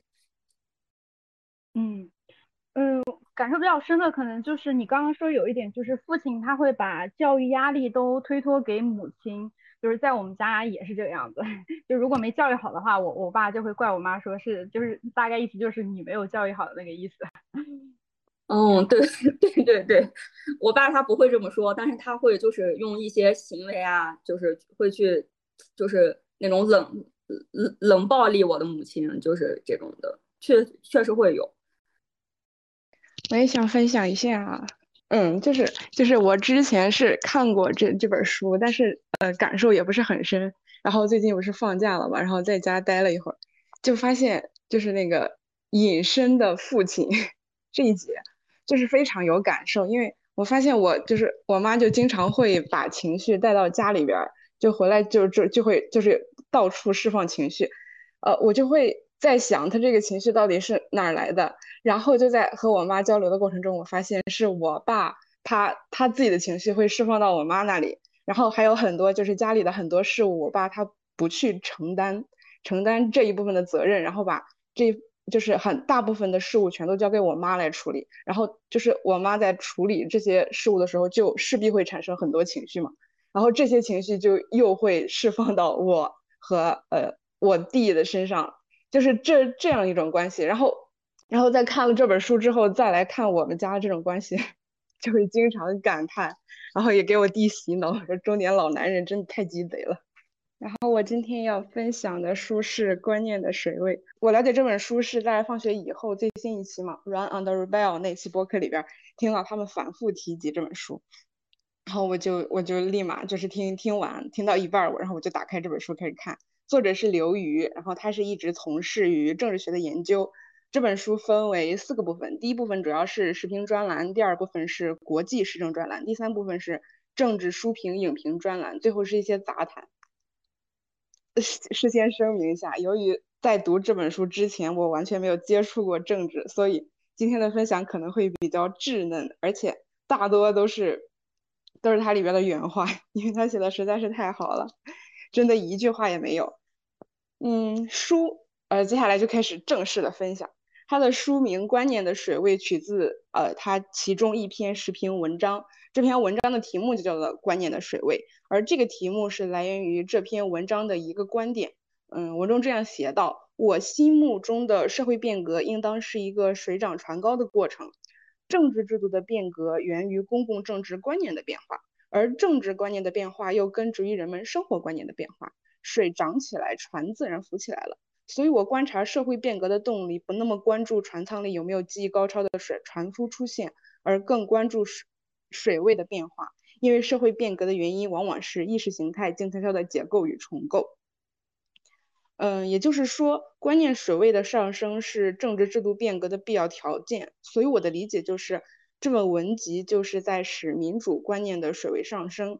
因为这是一本呃，就是有好多好多文章来组成的嘛，所以我想分享里边几个。我比较感兴趣的文章，啊，我想分享的第一篇文章是《恶之平庸》，嗯，这个也是我在听《放学以后》里边就是比较受震撼的那那一段话吧。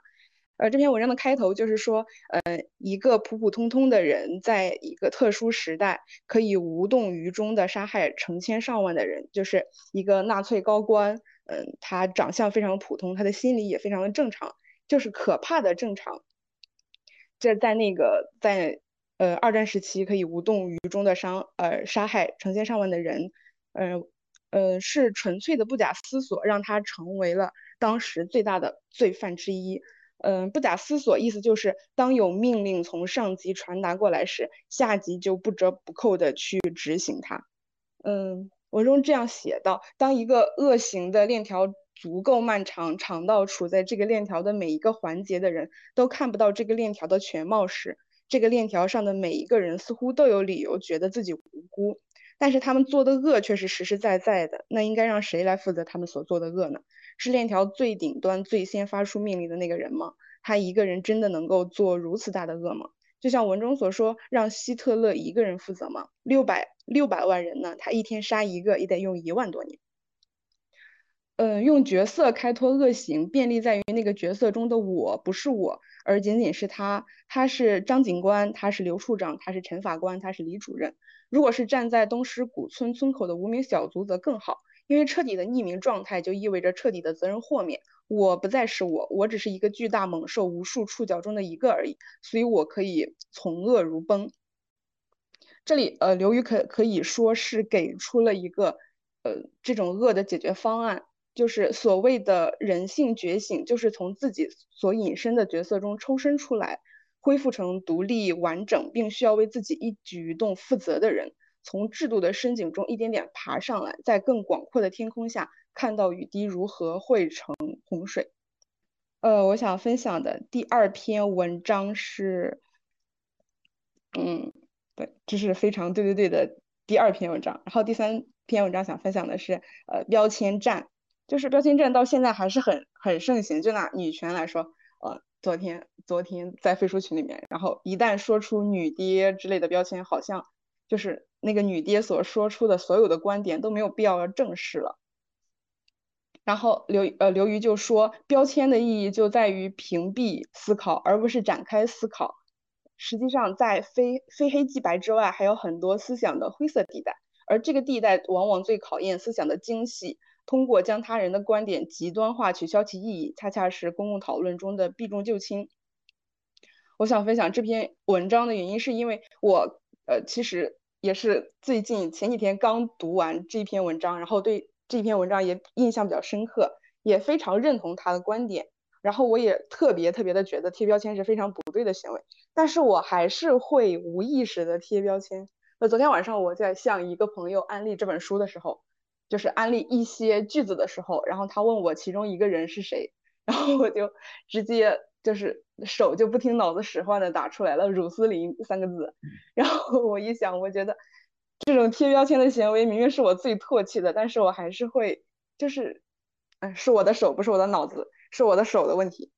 然后下次我就在在想让我的手控制控制我的脑子。嗯，然后就要分享第二部分，就是国际时政。国际时政有有两篇文章吧，第一个是过去的怎样让它过去。如果说有一件事情比生命的消亡更悲剧的话，那就是这种消亡的无意义，不被提及，不被纪念，不被反思，鲜活的生命无声消失在历史的记忆里，好像指纹被狡猾的罪犯巧妙抹去。分享还有一篇文章，我找一下，嗯，叫做《肩负自由的疲惫》。这篇文章是从各个国家领导人的支持率开始讲起的。他先是说美国奥巴马，他啊，当时写的时候总统还是奥巴马，嗯，他的支持率从百分之七十滑到了百分之四十三，人，然后日本内阁的支持率只剩下百分之二十七，还有一些法国以及其他的民主国家，他们的支呃国家领导人的支持率都不忍直视。然后他就话话话音一转，相比之下。另一些国家的领导人则过得惬意的多，比如说全国只剩下一家反对派报纸的俄罗斯普京同志，他的支持率就高达百分之七十七。又比如公共权力已经被逐渐个人化的委内瑞拉，他的他那个领导人的支持率长期稳定在百分之六十左右。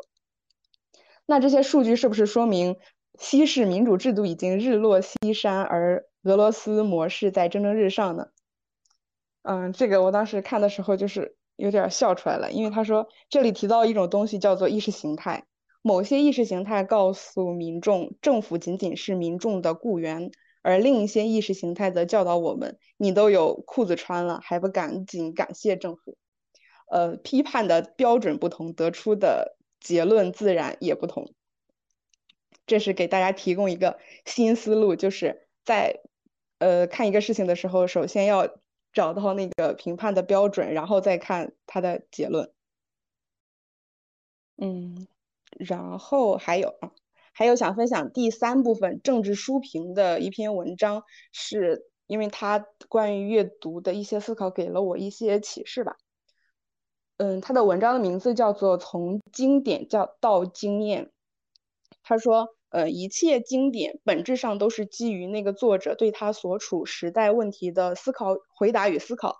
那么，要真正读懂它，并且读得心领神会，只能是因为第一，你对他所处时代及其问题有相当的了解；第二，你认为他所处的那个时代与你现在所处的时代有相似性，而且你能理解其相似性以及不懂不同性在哪儿，由此批判的理解他的思考对于当下的意义。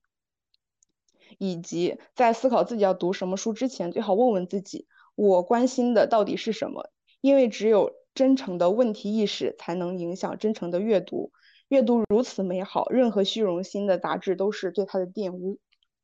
嗯，这个我比较有感触，是因为我在之前的读书里边，就是一些无意义的读书吧，就是看到什么书就想读，然后就去读，但是那些书基本上看完就是。忘掉的那种程度，直到今年吧，今年三月份开始，我开始对就是对女女性，嗯，女权主义，啊，以及女性主义，应该都差不多吧，女权主义吧，对女权主义有了一定的了解，并且想知道到底是怎么回事之后，我就是带着这一个问题，然后开始去读书，我就会觉得读的，嗯，我就是重新找到了阅读的乐趣吧，就是那种。呃，你你能够和他对话，然后他也能告诉你答案的那种感觉。然后最后结结个尾，《观念的水位》真的是一本读了就停不下来的书。然后我在读的过程中充满了这是能说的吗？这是我能看的吗？以及哈哈哈哈哈哈哈。因为它里面除了一些政治见解，还有一些他自己的杂谈，而且他的语言也非常非常的幽默。就比如说最后。一部分，他提到，呃，剑桥组织一项活动，活动内容是给一百年后的剑桥师生写信嘛，但是当时没有人邀请他写，然后他就说，没有人邀请我写，不然我会像金圣叹老先生那样务实的告诉一百年后某个懵懂无知的孩子，豆腐干和花生米同嚼有火腿滋味。对了，Mail Road 上那家韩国店的豆腐比旁边那家广东店的好吃。哈。嗯，而且而且，嗯，这本书它还给了我一个全新的视角，就是去重新的去看待制度、民主、权利以及政府在一个国家它所扮演的一个角色。呃，总而言之，就是这是一次全新的体验。好，谢谢大家，我今天的分享到了，就到这里。谢谢时刻给你鼓掌。嗯，然后就是你，你不是说那个恶之平庸嘛那一点，然后因为我原来看了看了刘瑜的一些视频，这个书我没看，然后他在里面就是这个恶之平庸这一点，他举的例子就是那个汉娜阿伦特不是有本书叫做《艾希曼在耶路撒冷》，然后的副标题是一份关于平庸的恶的报告，这个艾希曼就是奥斯维辛当时就是嗯里面的一个一个官员吧。就是他也是一个非常平庸的人嘛，他的官儿也不大，但是他其实就相当于参与了，就杀害了非常多的人，然后嗯嗯，就是有这这篇文章就是写的这个人啊，就提到他对吧？所以就有句话，他就说，就是不存在平庸的恶，平庸的恶背后是激进的恶。就是我们一般人没有权利的话，我们普通人所做的恶可能是非常有限的。但是，一旦有了权利之后，比就是一一小点权利之后，就像这个艾希曼一样，所以他他所做的恶就是非常害人。我想到我原来看了一本书，就是那个理想国他出的 M 系列嘛，然后有本书就叫做《艾斯维奥斯维辛》。然后我看完那本书之后，我脊背发凉的一个点就是那本书里面，它其实相当于就是是安汉娜阿伦特他想表达的有一个观点，就是我们这个就是。看起来这么骇人听闻的这个呃大屠杀，就是我们觉得离我们很远，我们不会做这样的事情。但是在一定特定环境下，就是我们任何人，我们我们自己就有可能会成为一那个刽子手。对，这个就是让我还挺当时觉得挺震撼的一个点。嗯，还有就是你说的那个国际政时政那一点，就是过去的让它成为过去的那一点，就是记忆的那个重要性嘛。然后我就想到了，我那个时候在看这本书《奥斯维辛》这本书的时候，就是我朋友问我看什么书，我跟他说我在看奥斯维辛，然后他说奥斯维辛是什么？就是他他不知道奥斯维辛这这件事情，就完全不知道。就是以前的时候，我我有一点点我嗯不太理，也不说不太理解，就是我可能不太明白为什么我们每年就是南京大屠杀的时候都要有那个，就是要想想起那个警钟。然后我我就那一次我就深刻意识到，如果我们每年不这样的话，我们。即使是中国人，很多人可能都根本不记得南京大屠杀这件事情。哎，可以交流一下那个恶的平庸性的那个论述吗？就是汉娜·阿伦特。呃，首先这个，首先他那个，他不是平庸之恶，他其实是恶的平庸性。然后他讲的其实是，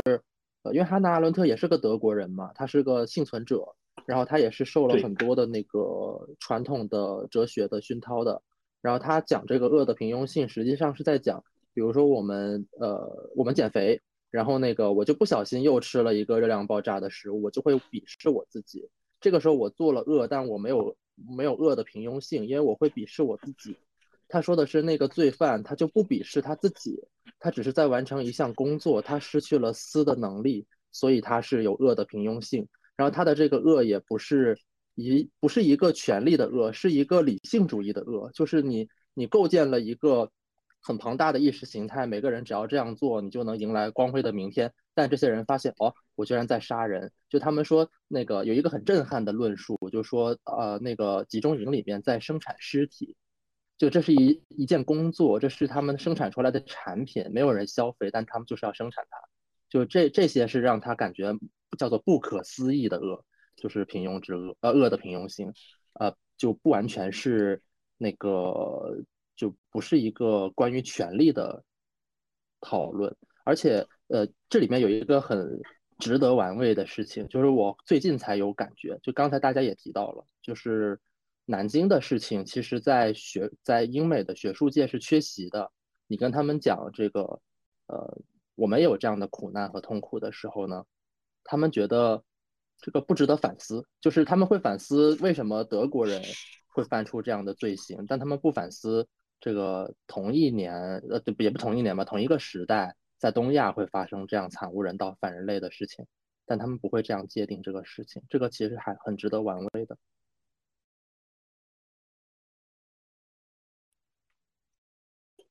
嗯，好。那个就是刚刚我我我说的那个关于权力的那一点，那一点是刘瑜他在视频里面的一个观点吧。他他重点也不是说关于权力的讨论，他是说这个为什么他这个就是说平庸，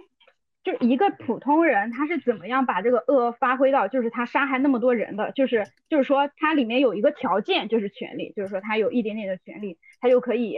嗯左右非常多人的命运。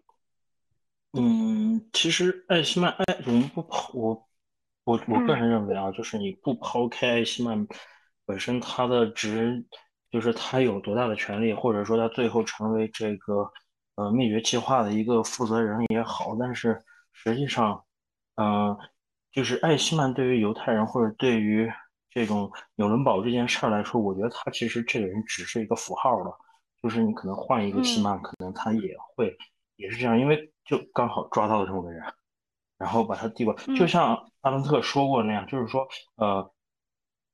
德国纳粹他们，包括像艾希曼这样的人，他们对这在奥斯维辛在集中营做出来这一切，是不是说对犹太人的一个犯罪，而是对全人类的一个问犯罪？但是在纽伦堡的时候呢，就是他们比较更集中于去，就是呃。以色列的民族主义，他们希望用这样的一件事情来振奋自己的，呃，就是让自己的这个人民，让犹太人有一种这样归属感，他去做到这样一个意识形态。但是呢，其实是掩盖了呃纳粹对全人类犯下的这样的一个罪行。这也是阿伦特在他的书里面的一个比较重要的观点，这是我理解的。嗯。嗯，关关于奥斯维辛，我也想说一下，就是我对奥斯维辛最初的呃印象，好像是停留在高中的时候，我们高中语文课本上有一篇文章叫做《奥斯维辛没有什么新闻》，然后当时是我们高中的一位实习老师拿我们班当做公开课的那个上公开课，然后才讲的，然后那一那一篇文章很长，但是我觉得，但是让我印象最深的就是有一段他说，呃，今天在奥斯维辛并没有什么可供报道的新闻，记者只有一种非写不可的使命感。这种使命感来源于一种不安的心情。在访问这里之后，如果不说些什么或者写些什么就离开，那就对不起在这里遇难的人们。我觉得，呃，无论是在南京的那个大屠杀的那个每年十二月十三号的那个纪念也好，然后或者是我，因为我现在在东北，东北在每年的九月十八号九幺八的时候都会有呃放那个防空警报，然后都会。我小学、初中、高中的时候都会有默哀这样这样一项活动，然后我觉得他们这这种活动就是为了纪念这些事情，为了告诉遇难的人们，也告诉我们自己，我们现在来幸福，这种幸福来之不易。我为什么觉得那么红呢？那么又红又刚呢？嗯 嗯，这倒没有，我觉得。然后，然后，然后那个上完那节课之后，我我也是坚定了我想要成为一名新闻记者的一个决心吧，一个启蒙吧。然后后来之后就上了大学，就读了新闻系，然后就想呃以后也想要成为一名记者，去报道一些一些我我认为有价值报道的东西。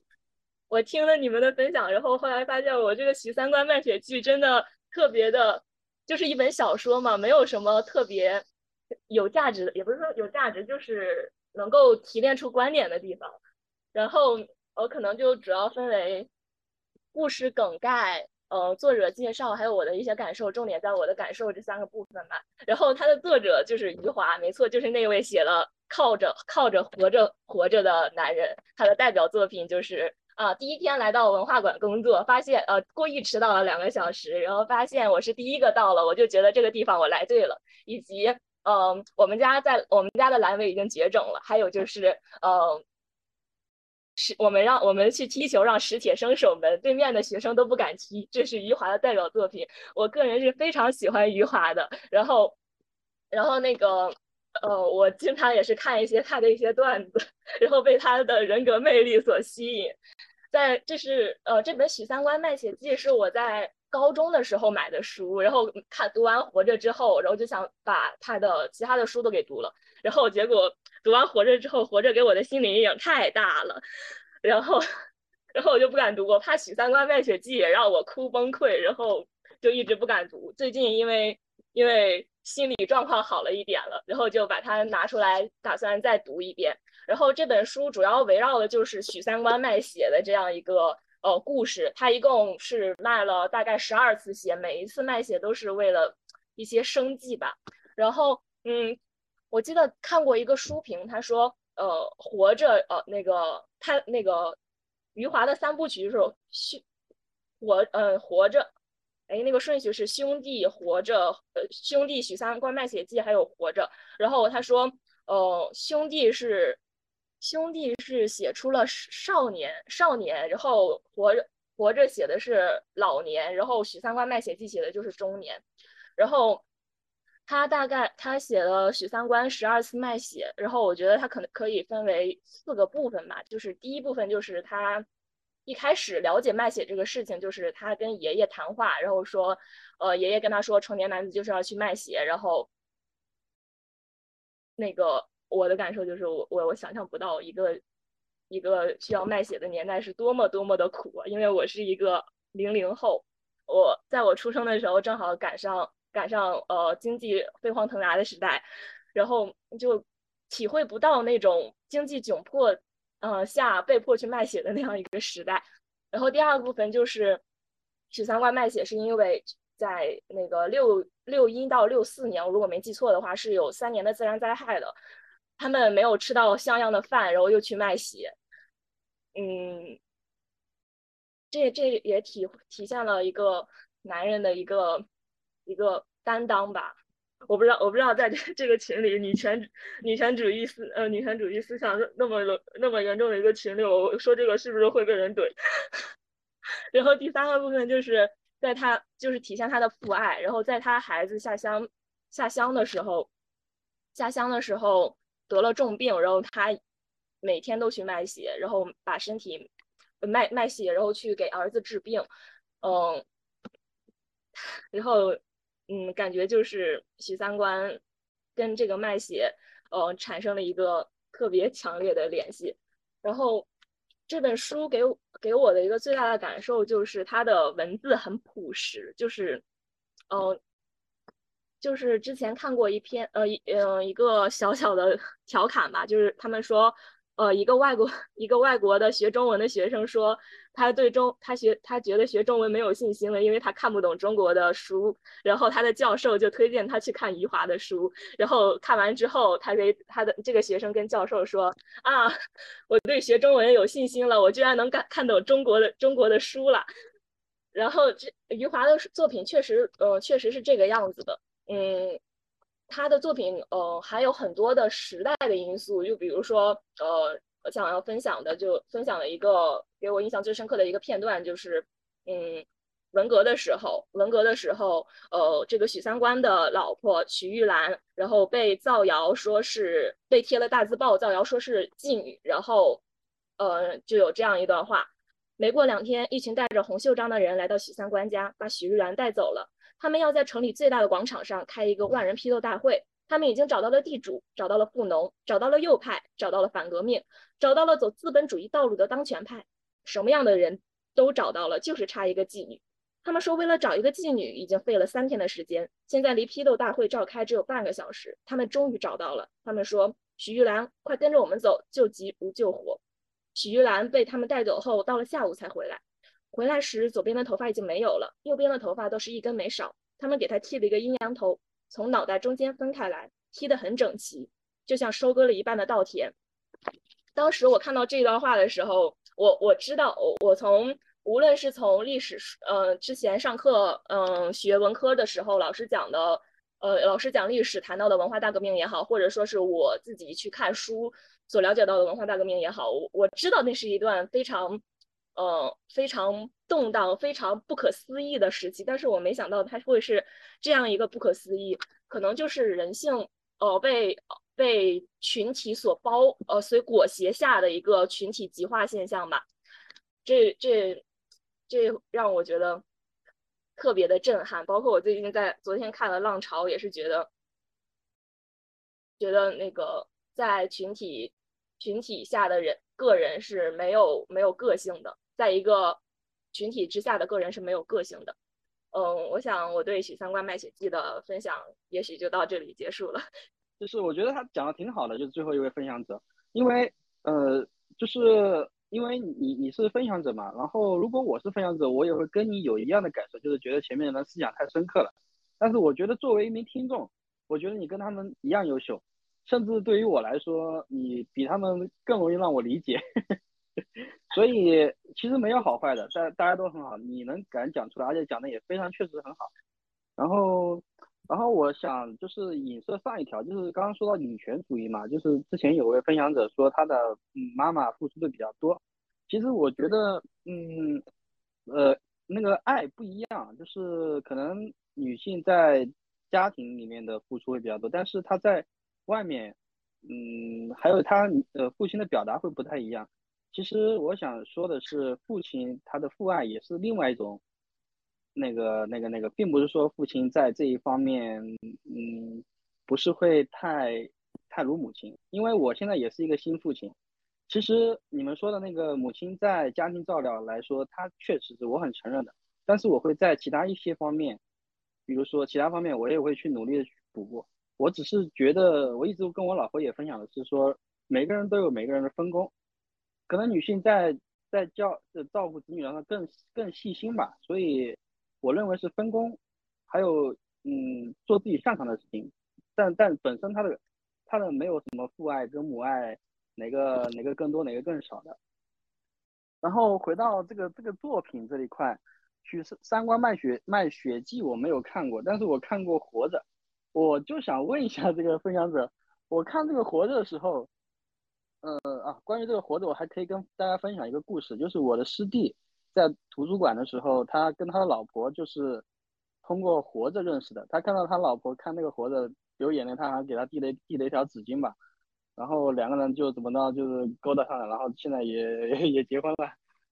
啊，这是分享的一个趣事。就是我看活着那个看完了。他他本身也不长嘛，但是我觉得他好假呀，有这么惨的人吗？就是谈谈交通里面有一个，就是谈谈交通，您知道吧？就是一个随机的叫，呃，告诉路人你应该遵守什么样的交通法规，然后，然后那个就是这样的一个节目。然后他有一天有一次随机采访，呃，随机呃随机采访就采访到了一个现实版的富贵大爷。然后，哦对，就是最近下架那最近有官司的那个。然后，嗯，他那个富贵大爷也是，就是和就是和这个活着的这个主人公一样，就是呃孩子死了，妻子死了，好像是在地震，就是零八年汶川地震的时候去世了。然后自己的兄弟也去世了，然后整个家里面就剩他，就是他一个人和一头牛。哇，那还真是有意思的。对，但但是我还想说一个，就是。嗯，即便是即便是真的有这样人，但是因为我们是旁观者嘛，我们可能看他觉得他很惨，但是他作为亲身经历者，他有一个适应的过程，他可能并不会像我们觉得他那么惨那么惨。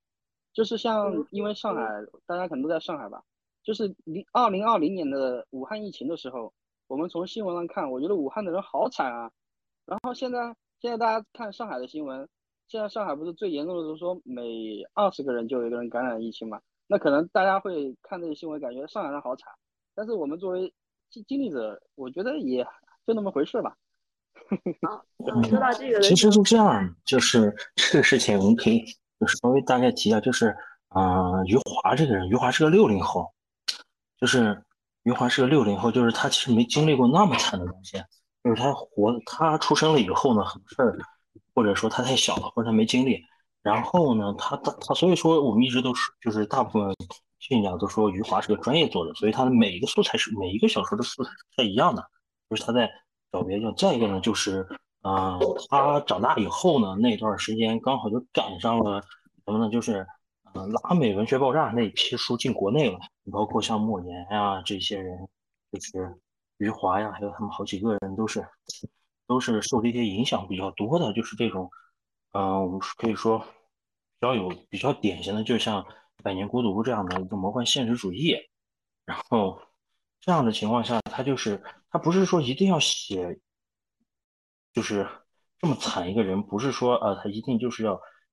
就是有这么有很多人都这么惨，而是他想把这些苦难集中在一起，然后去突出这苦难这件事儿。这是余华写作的一个想法。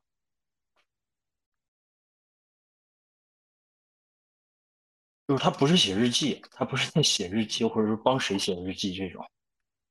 这是我自己的一个想法。我的理解是他他的故事是，嗯，可以用可以是是一个那个当时那段时间的人类人们生活的一个映照吧。我可以这么我我理解是这个样子。可以可以，就是说他不是说啊每个人都是，或者说有很一大批人都这么惨，就是可能有些人发生过这个事，有些人发生过那个事，他集中起来。就刚才那位朋友说啊。我就不相信有人这么惨，是因为确实没多少人这么惨。对，确实没这么惨过，但是他身上发生的很多事情都是有真实，可能会有真实案例的。对对对，都都会有的，但是就是没有人就都塞一块儿。哎呀，我也想说一，我觉得他跟我特像。我我第一本读的书是高中读的，也是也是活着。第二本读的是《曲三观卖血记》，然后然后还读的读的别的书。然后也跟就一模一样，我感觉第一本是我没记错的话，分享说是说那个幽默说的是第一本读的是《活着》吧，然后是吗？对，对我也是，我高中时候读的第一本读的是《活着》，然后我当时也是就看到最后的时候，真是哭的稀里哗啦。然后看《十三观卖血记》那个感觉好像也差不很多，但是后后来的时候我就就余，然后其他我就其他的时候我就没有再看余华的书了。我我是这样感觉，就是我后来读到那个王小波。他有他有那个批判的部分，就是说，那时候我们中国的作家特别喜欢写那个活着，然后生活多么多么苦，然后，然后他就来批判这个嘛。但是他是说，就是我们这个就是重要的不是活着，而是要为要知道是什么为什么活着，就是对为什么活着。然后，然后我记得我们这个是不之前分享过那个刺猬的优雅，对吧？是，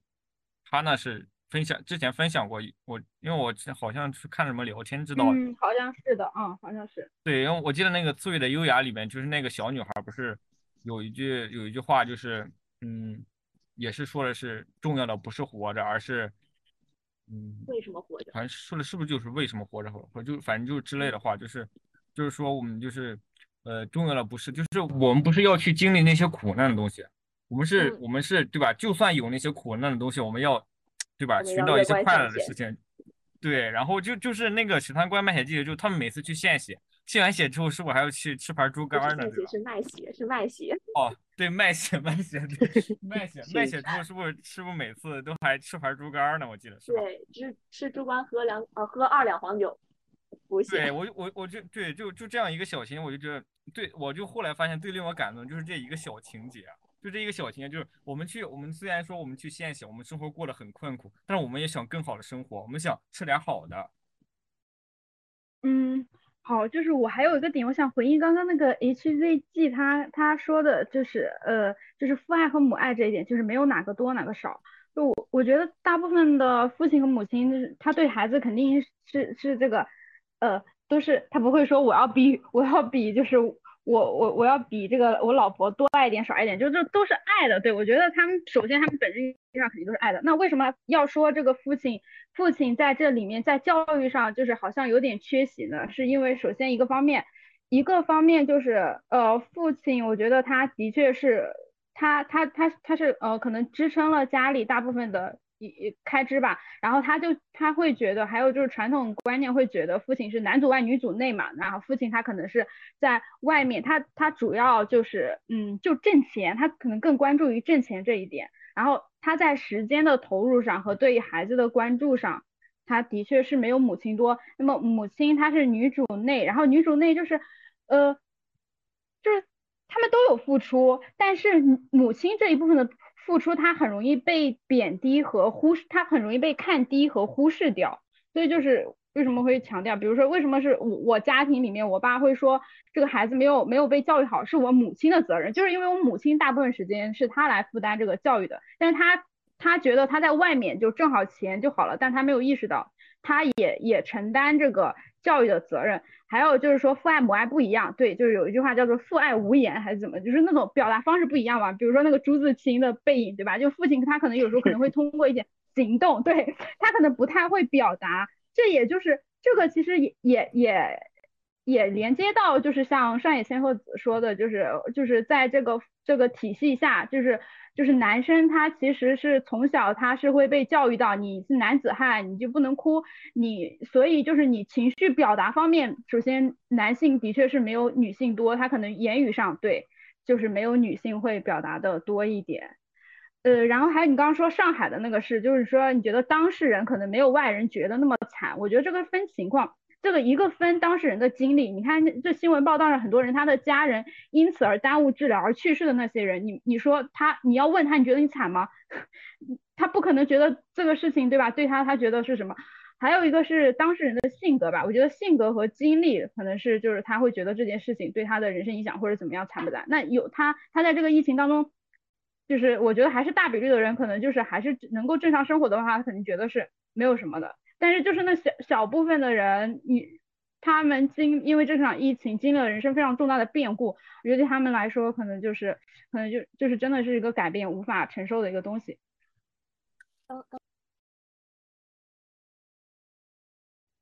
我可以接，我可以接那个就是关于父亲那个话题，就是刚才说的，就因为因为我我之前的时候那个我我也有那种感觉，就是在我成长过程中，我父亲也是就是。你们之前说的那个父亲的位置的缺失嘛，就是生你养你的人的那个人是你母亲，然后，但是我父亲是什么时候开始占角色？就是当你要步入社会的时候，你社会上，嗯，比方说就比较重要的事情，然后当当你要考什么样的大学，选什么样的专业的时候，这是我这时候我父亲就出现了，我我我自己是这样的，就然后我就感觉可能就有那种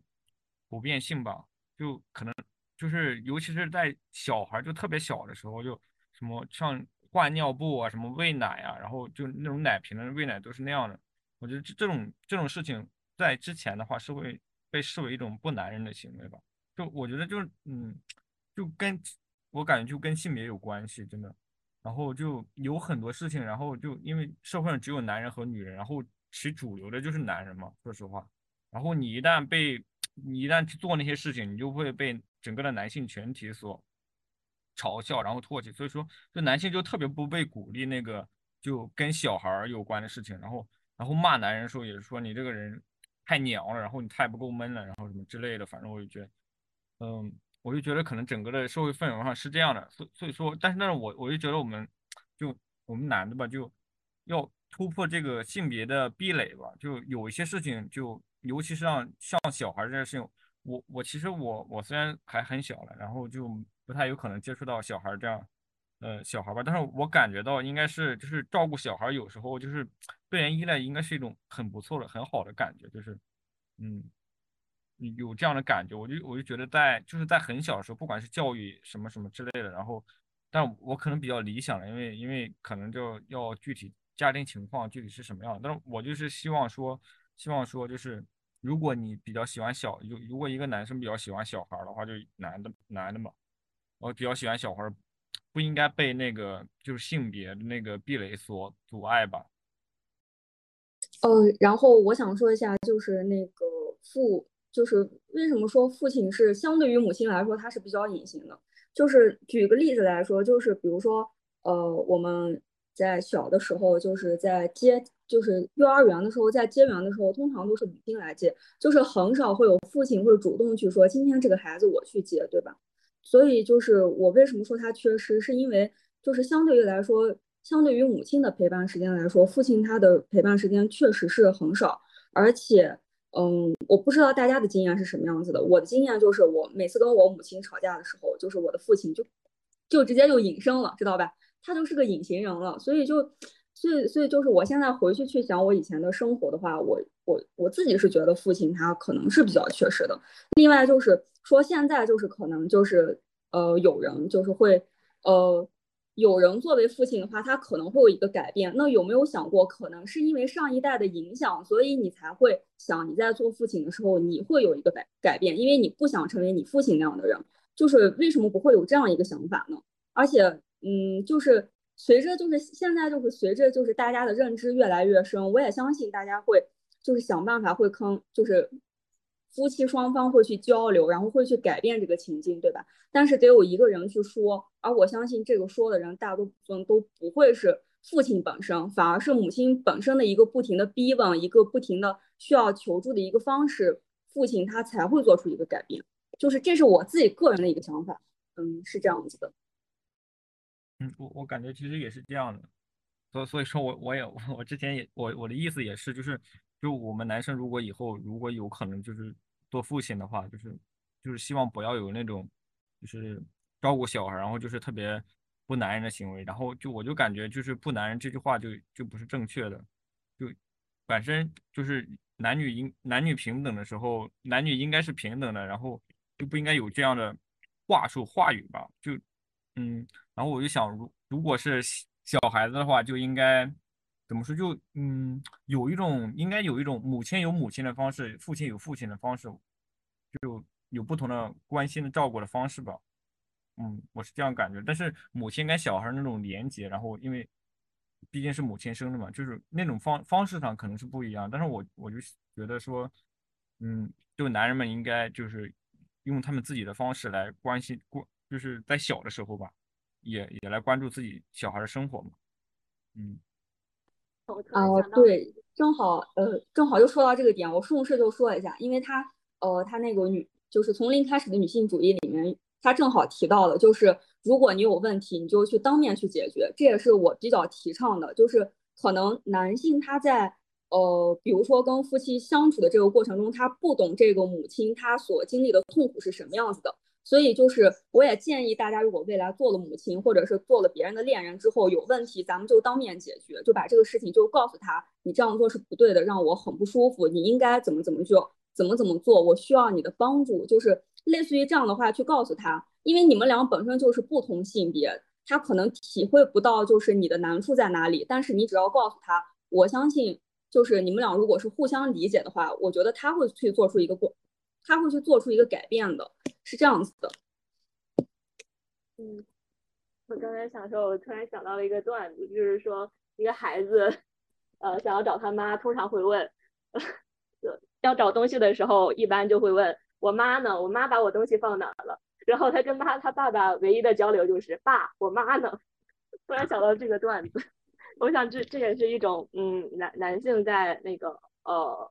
抚养子女的过程中一个角色的缺失的一个体现吧。然后另一个体现就是我之前呃在一个在一个商场里，呃我要进一个呃女厕所，然后。呃，然后看到旁边有男厕所那个有个门外有一个妈妈，她拦住了拦住了一个男生，说能不能帮帮我照看一下我的儿子，我现在不方便进去。然后当天晚上我跟我的朋友聊到这个的时候，我朋友就是说，嗯，这这也某某种程度上也是嗯对女性照顾家里的一个体现吧，女女主内的一个体现吧，就是为什么就没有呃没有那个男男人，然后拉着自己的女儿，然后跟一个女女孩子说。呃，能不能帮我照下一个照顾一下我的女儿？反而这这种带着孩子、带着男孩的母亲这种角色比较多呢。然后我们也是呃有了一个简单的讨论。嗯，对我我就觉得就是，我就说我们男性同胞们 真的是不应该就是那种太好面子，好像照顾小孩就是特别不闷的行为。我就再再说一点嘛，就是我之前呢，就因为就这里面大多数都是女生嘛。然后，因为因为我之前，因为就是我听你们讲话的时候，我是希望你们就是，就是因为女权主义是包括男人的嘛，对吧？然后，因为我之前听那个艾玛沃森那个，就是他有一个演讲，然后也是说，就是就是女权本质上是平权嘛，对吧？你本质上是平权，你就是你因为那个就是在这个社会下，男性是被不被鼓励那个呃表述情感的，然后。然后又，然后你只要表述情感，你就会被男性群体所背离唾弃。所以说，我就觉得这这个社会上确实有，会这个社会确实就是这样的社会。我就觉得男性就应该表述情感的时候，然后，嗯，就有有就有更多自由的可能性吧。就是，嗯，就然后你如果就是特别喜欢小孩儿，就就这样这样，然后就跟小孩特别亲密的话，也不会被视为一种就是就。是一种就是懦弱的表现，然后如果你流露太多情感的话，也不要被视为一种就是懦懦弱的表现。嗯，我是这样，我是觉得，嗯，应该是这样的。嗯，我想生活在这样的一个社会里面。嗯，我想分享一下两个点，就是。呃，第一个点就是我看那个志军同学，他好像已经那个退会议了。然后其实我想分享的是跟他有关的。然后因为所以如因为他已经退了嘛，然后我觉得在这说又不太好，所以大家如果认识他的话，可以转告一下他，就是他刚才在。呃，幽默同学分享完这个许三观卖血记之后，分享了一段他朋友和他妻子相识的一个过程，说他们是在图书馆，然后由于《活着》这本书而相识的。然后他，嗯，当时用了一个词汇，可能是无心的吧，然后说的是，嗯，不知道怎么样，他们俩就勾搭上了。呃，其实勾搭这个词语呢，它其实，嗯嗯，尤其指的是一种。不正当的男女关系，所以我觉得他和他朋友和和他朋友妻子的他们，嗯，这样一段美好的 爱情不应该用勾搭去形容，这是第一个点。嗯，然后第二个点呢，就是，呃，因为大家今天都在分享嘛，然后我发现分享过程中的一个现象就是，呃，最后分享的人呢就会觉得。呃，上一位分享的同学会比自己优秀，然后我觉得不要因为觉得别人优秀就觉得自己没有优势，我觉得这是我们在呃社会环境中所处的一个普遍的现象，比如说我们。呃，我自己在在就是开研讨会的时候，然后嗯，师兄师姐们分享的时候，然后比如说师兄师姐分享完了，分享的特别好，特别的精彩，然后那下一位上去的同学就一定会说，哎呀，我觉得师兄师姐分享的都好精彩啊，让我觉得我自己分享的就很。拉垮很 low 的感觉，我觉得不要这样。我希望，嗯，每一位分享者，每一位女孩都能在分享的时候有这样的想法。你可以告诉自己说，嗯嗯，上一位分享者分享的真好，我分享的也不差。然后你也可以在，嗯，接受别人夸赞的时候说，嗯，这个裙子，嗯，这位女孩穿很好看，但是我穿也很美。就是希望大家都有这样的自信。嗯，每一位分享者都是很棒的，都是值得被鼓励的，没有什么优劣，嗯，好坏之分，嗯。被引入尘烟。然后，因为它现在还是一个正在上映的电影，然后这剧情方面我就不用，我就不讲太多了，就是不给大家透透的太多的剧情方面的东西。然后它大概讲述的就是，呃，在甘肃农村的一对农民的生活吧。然后，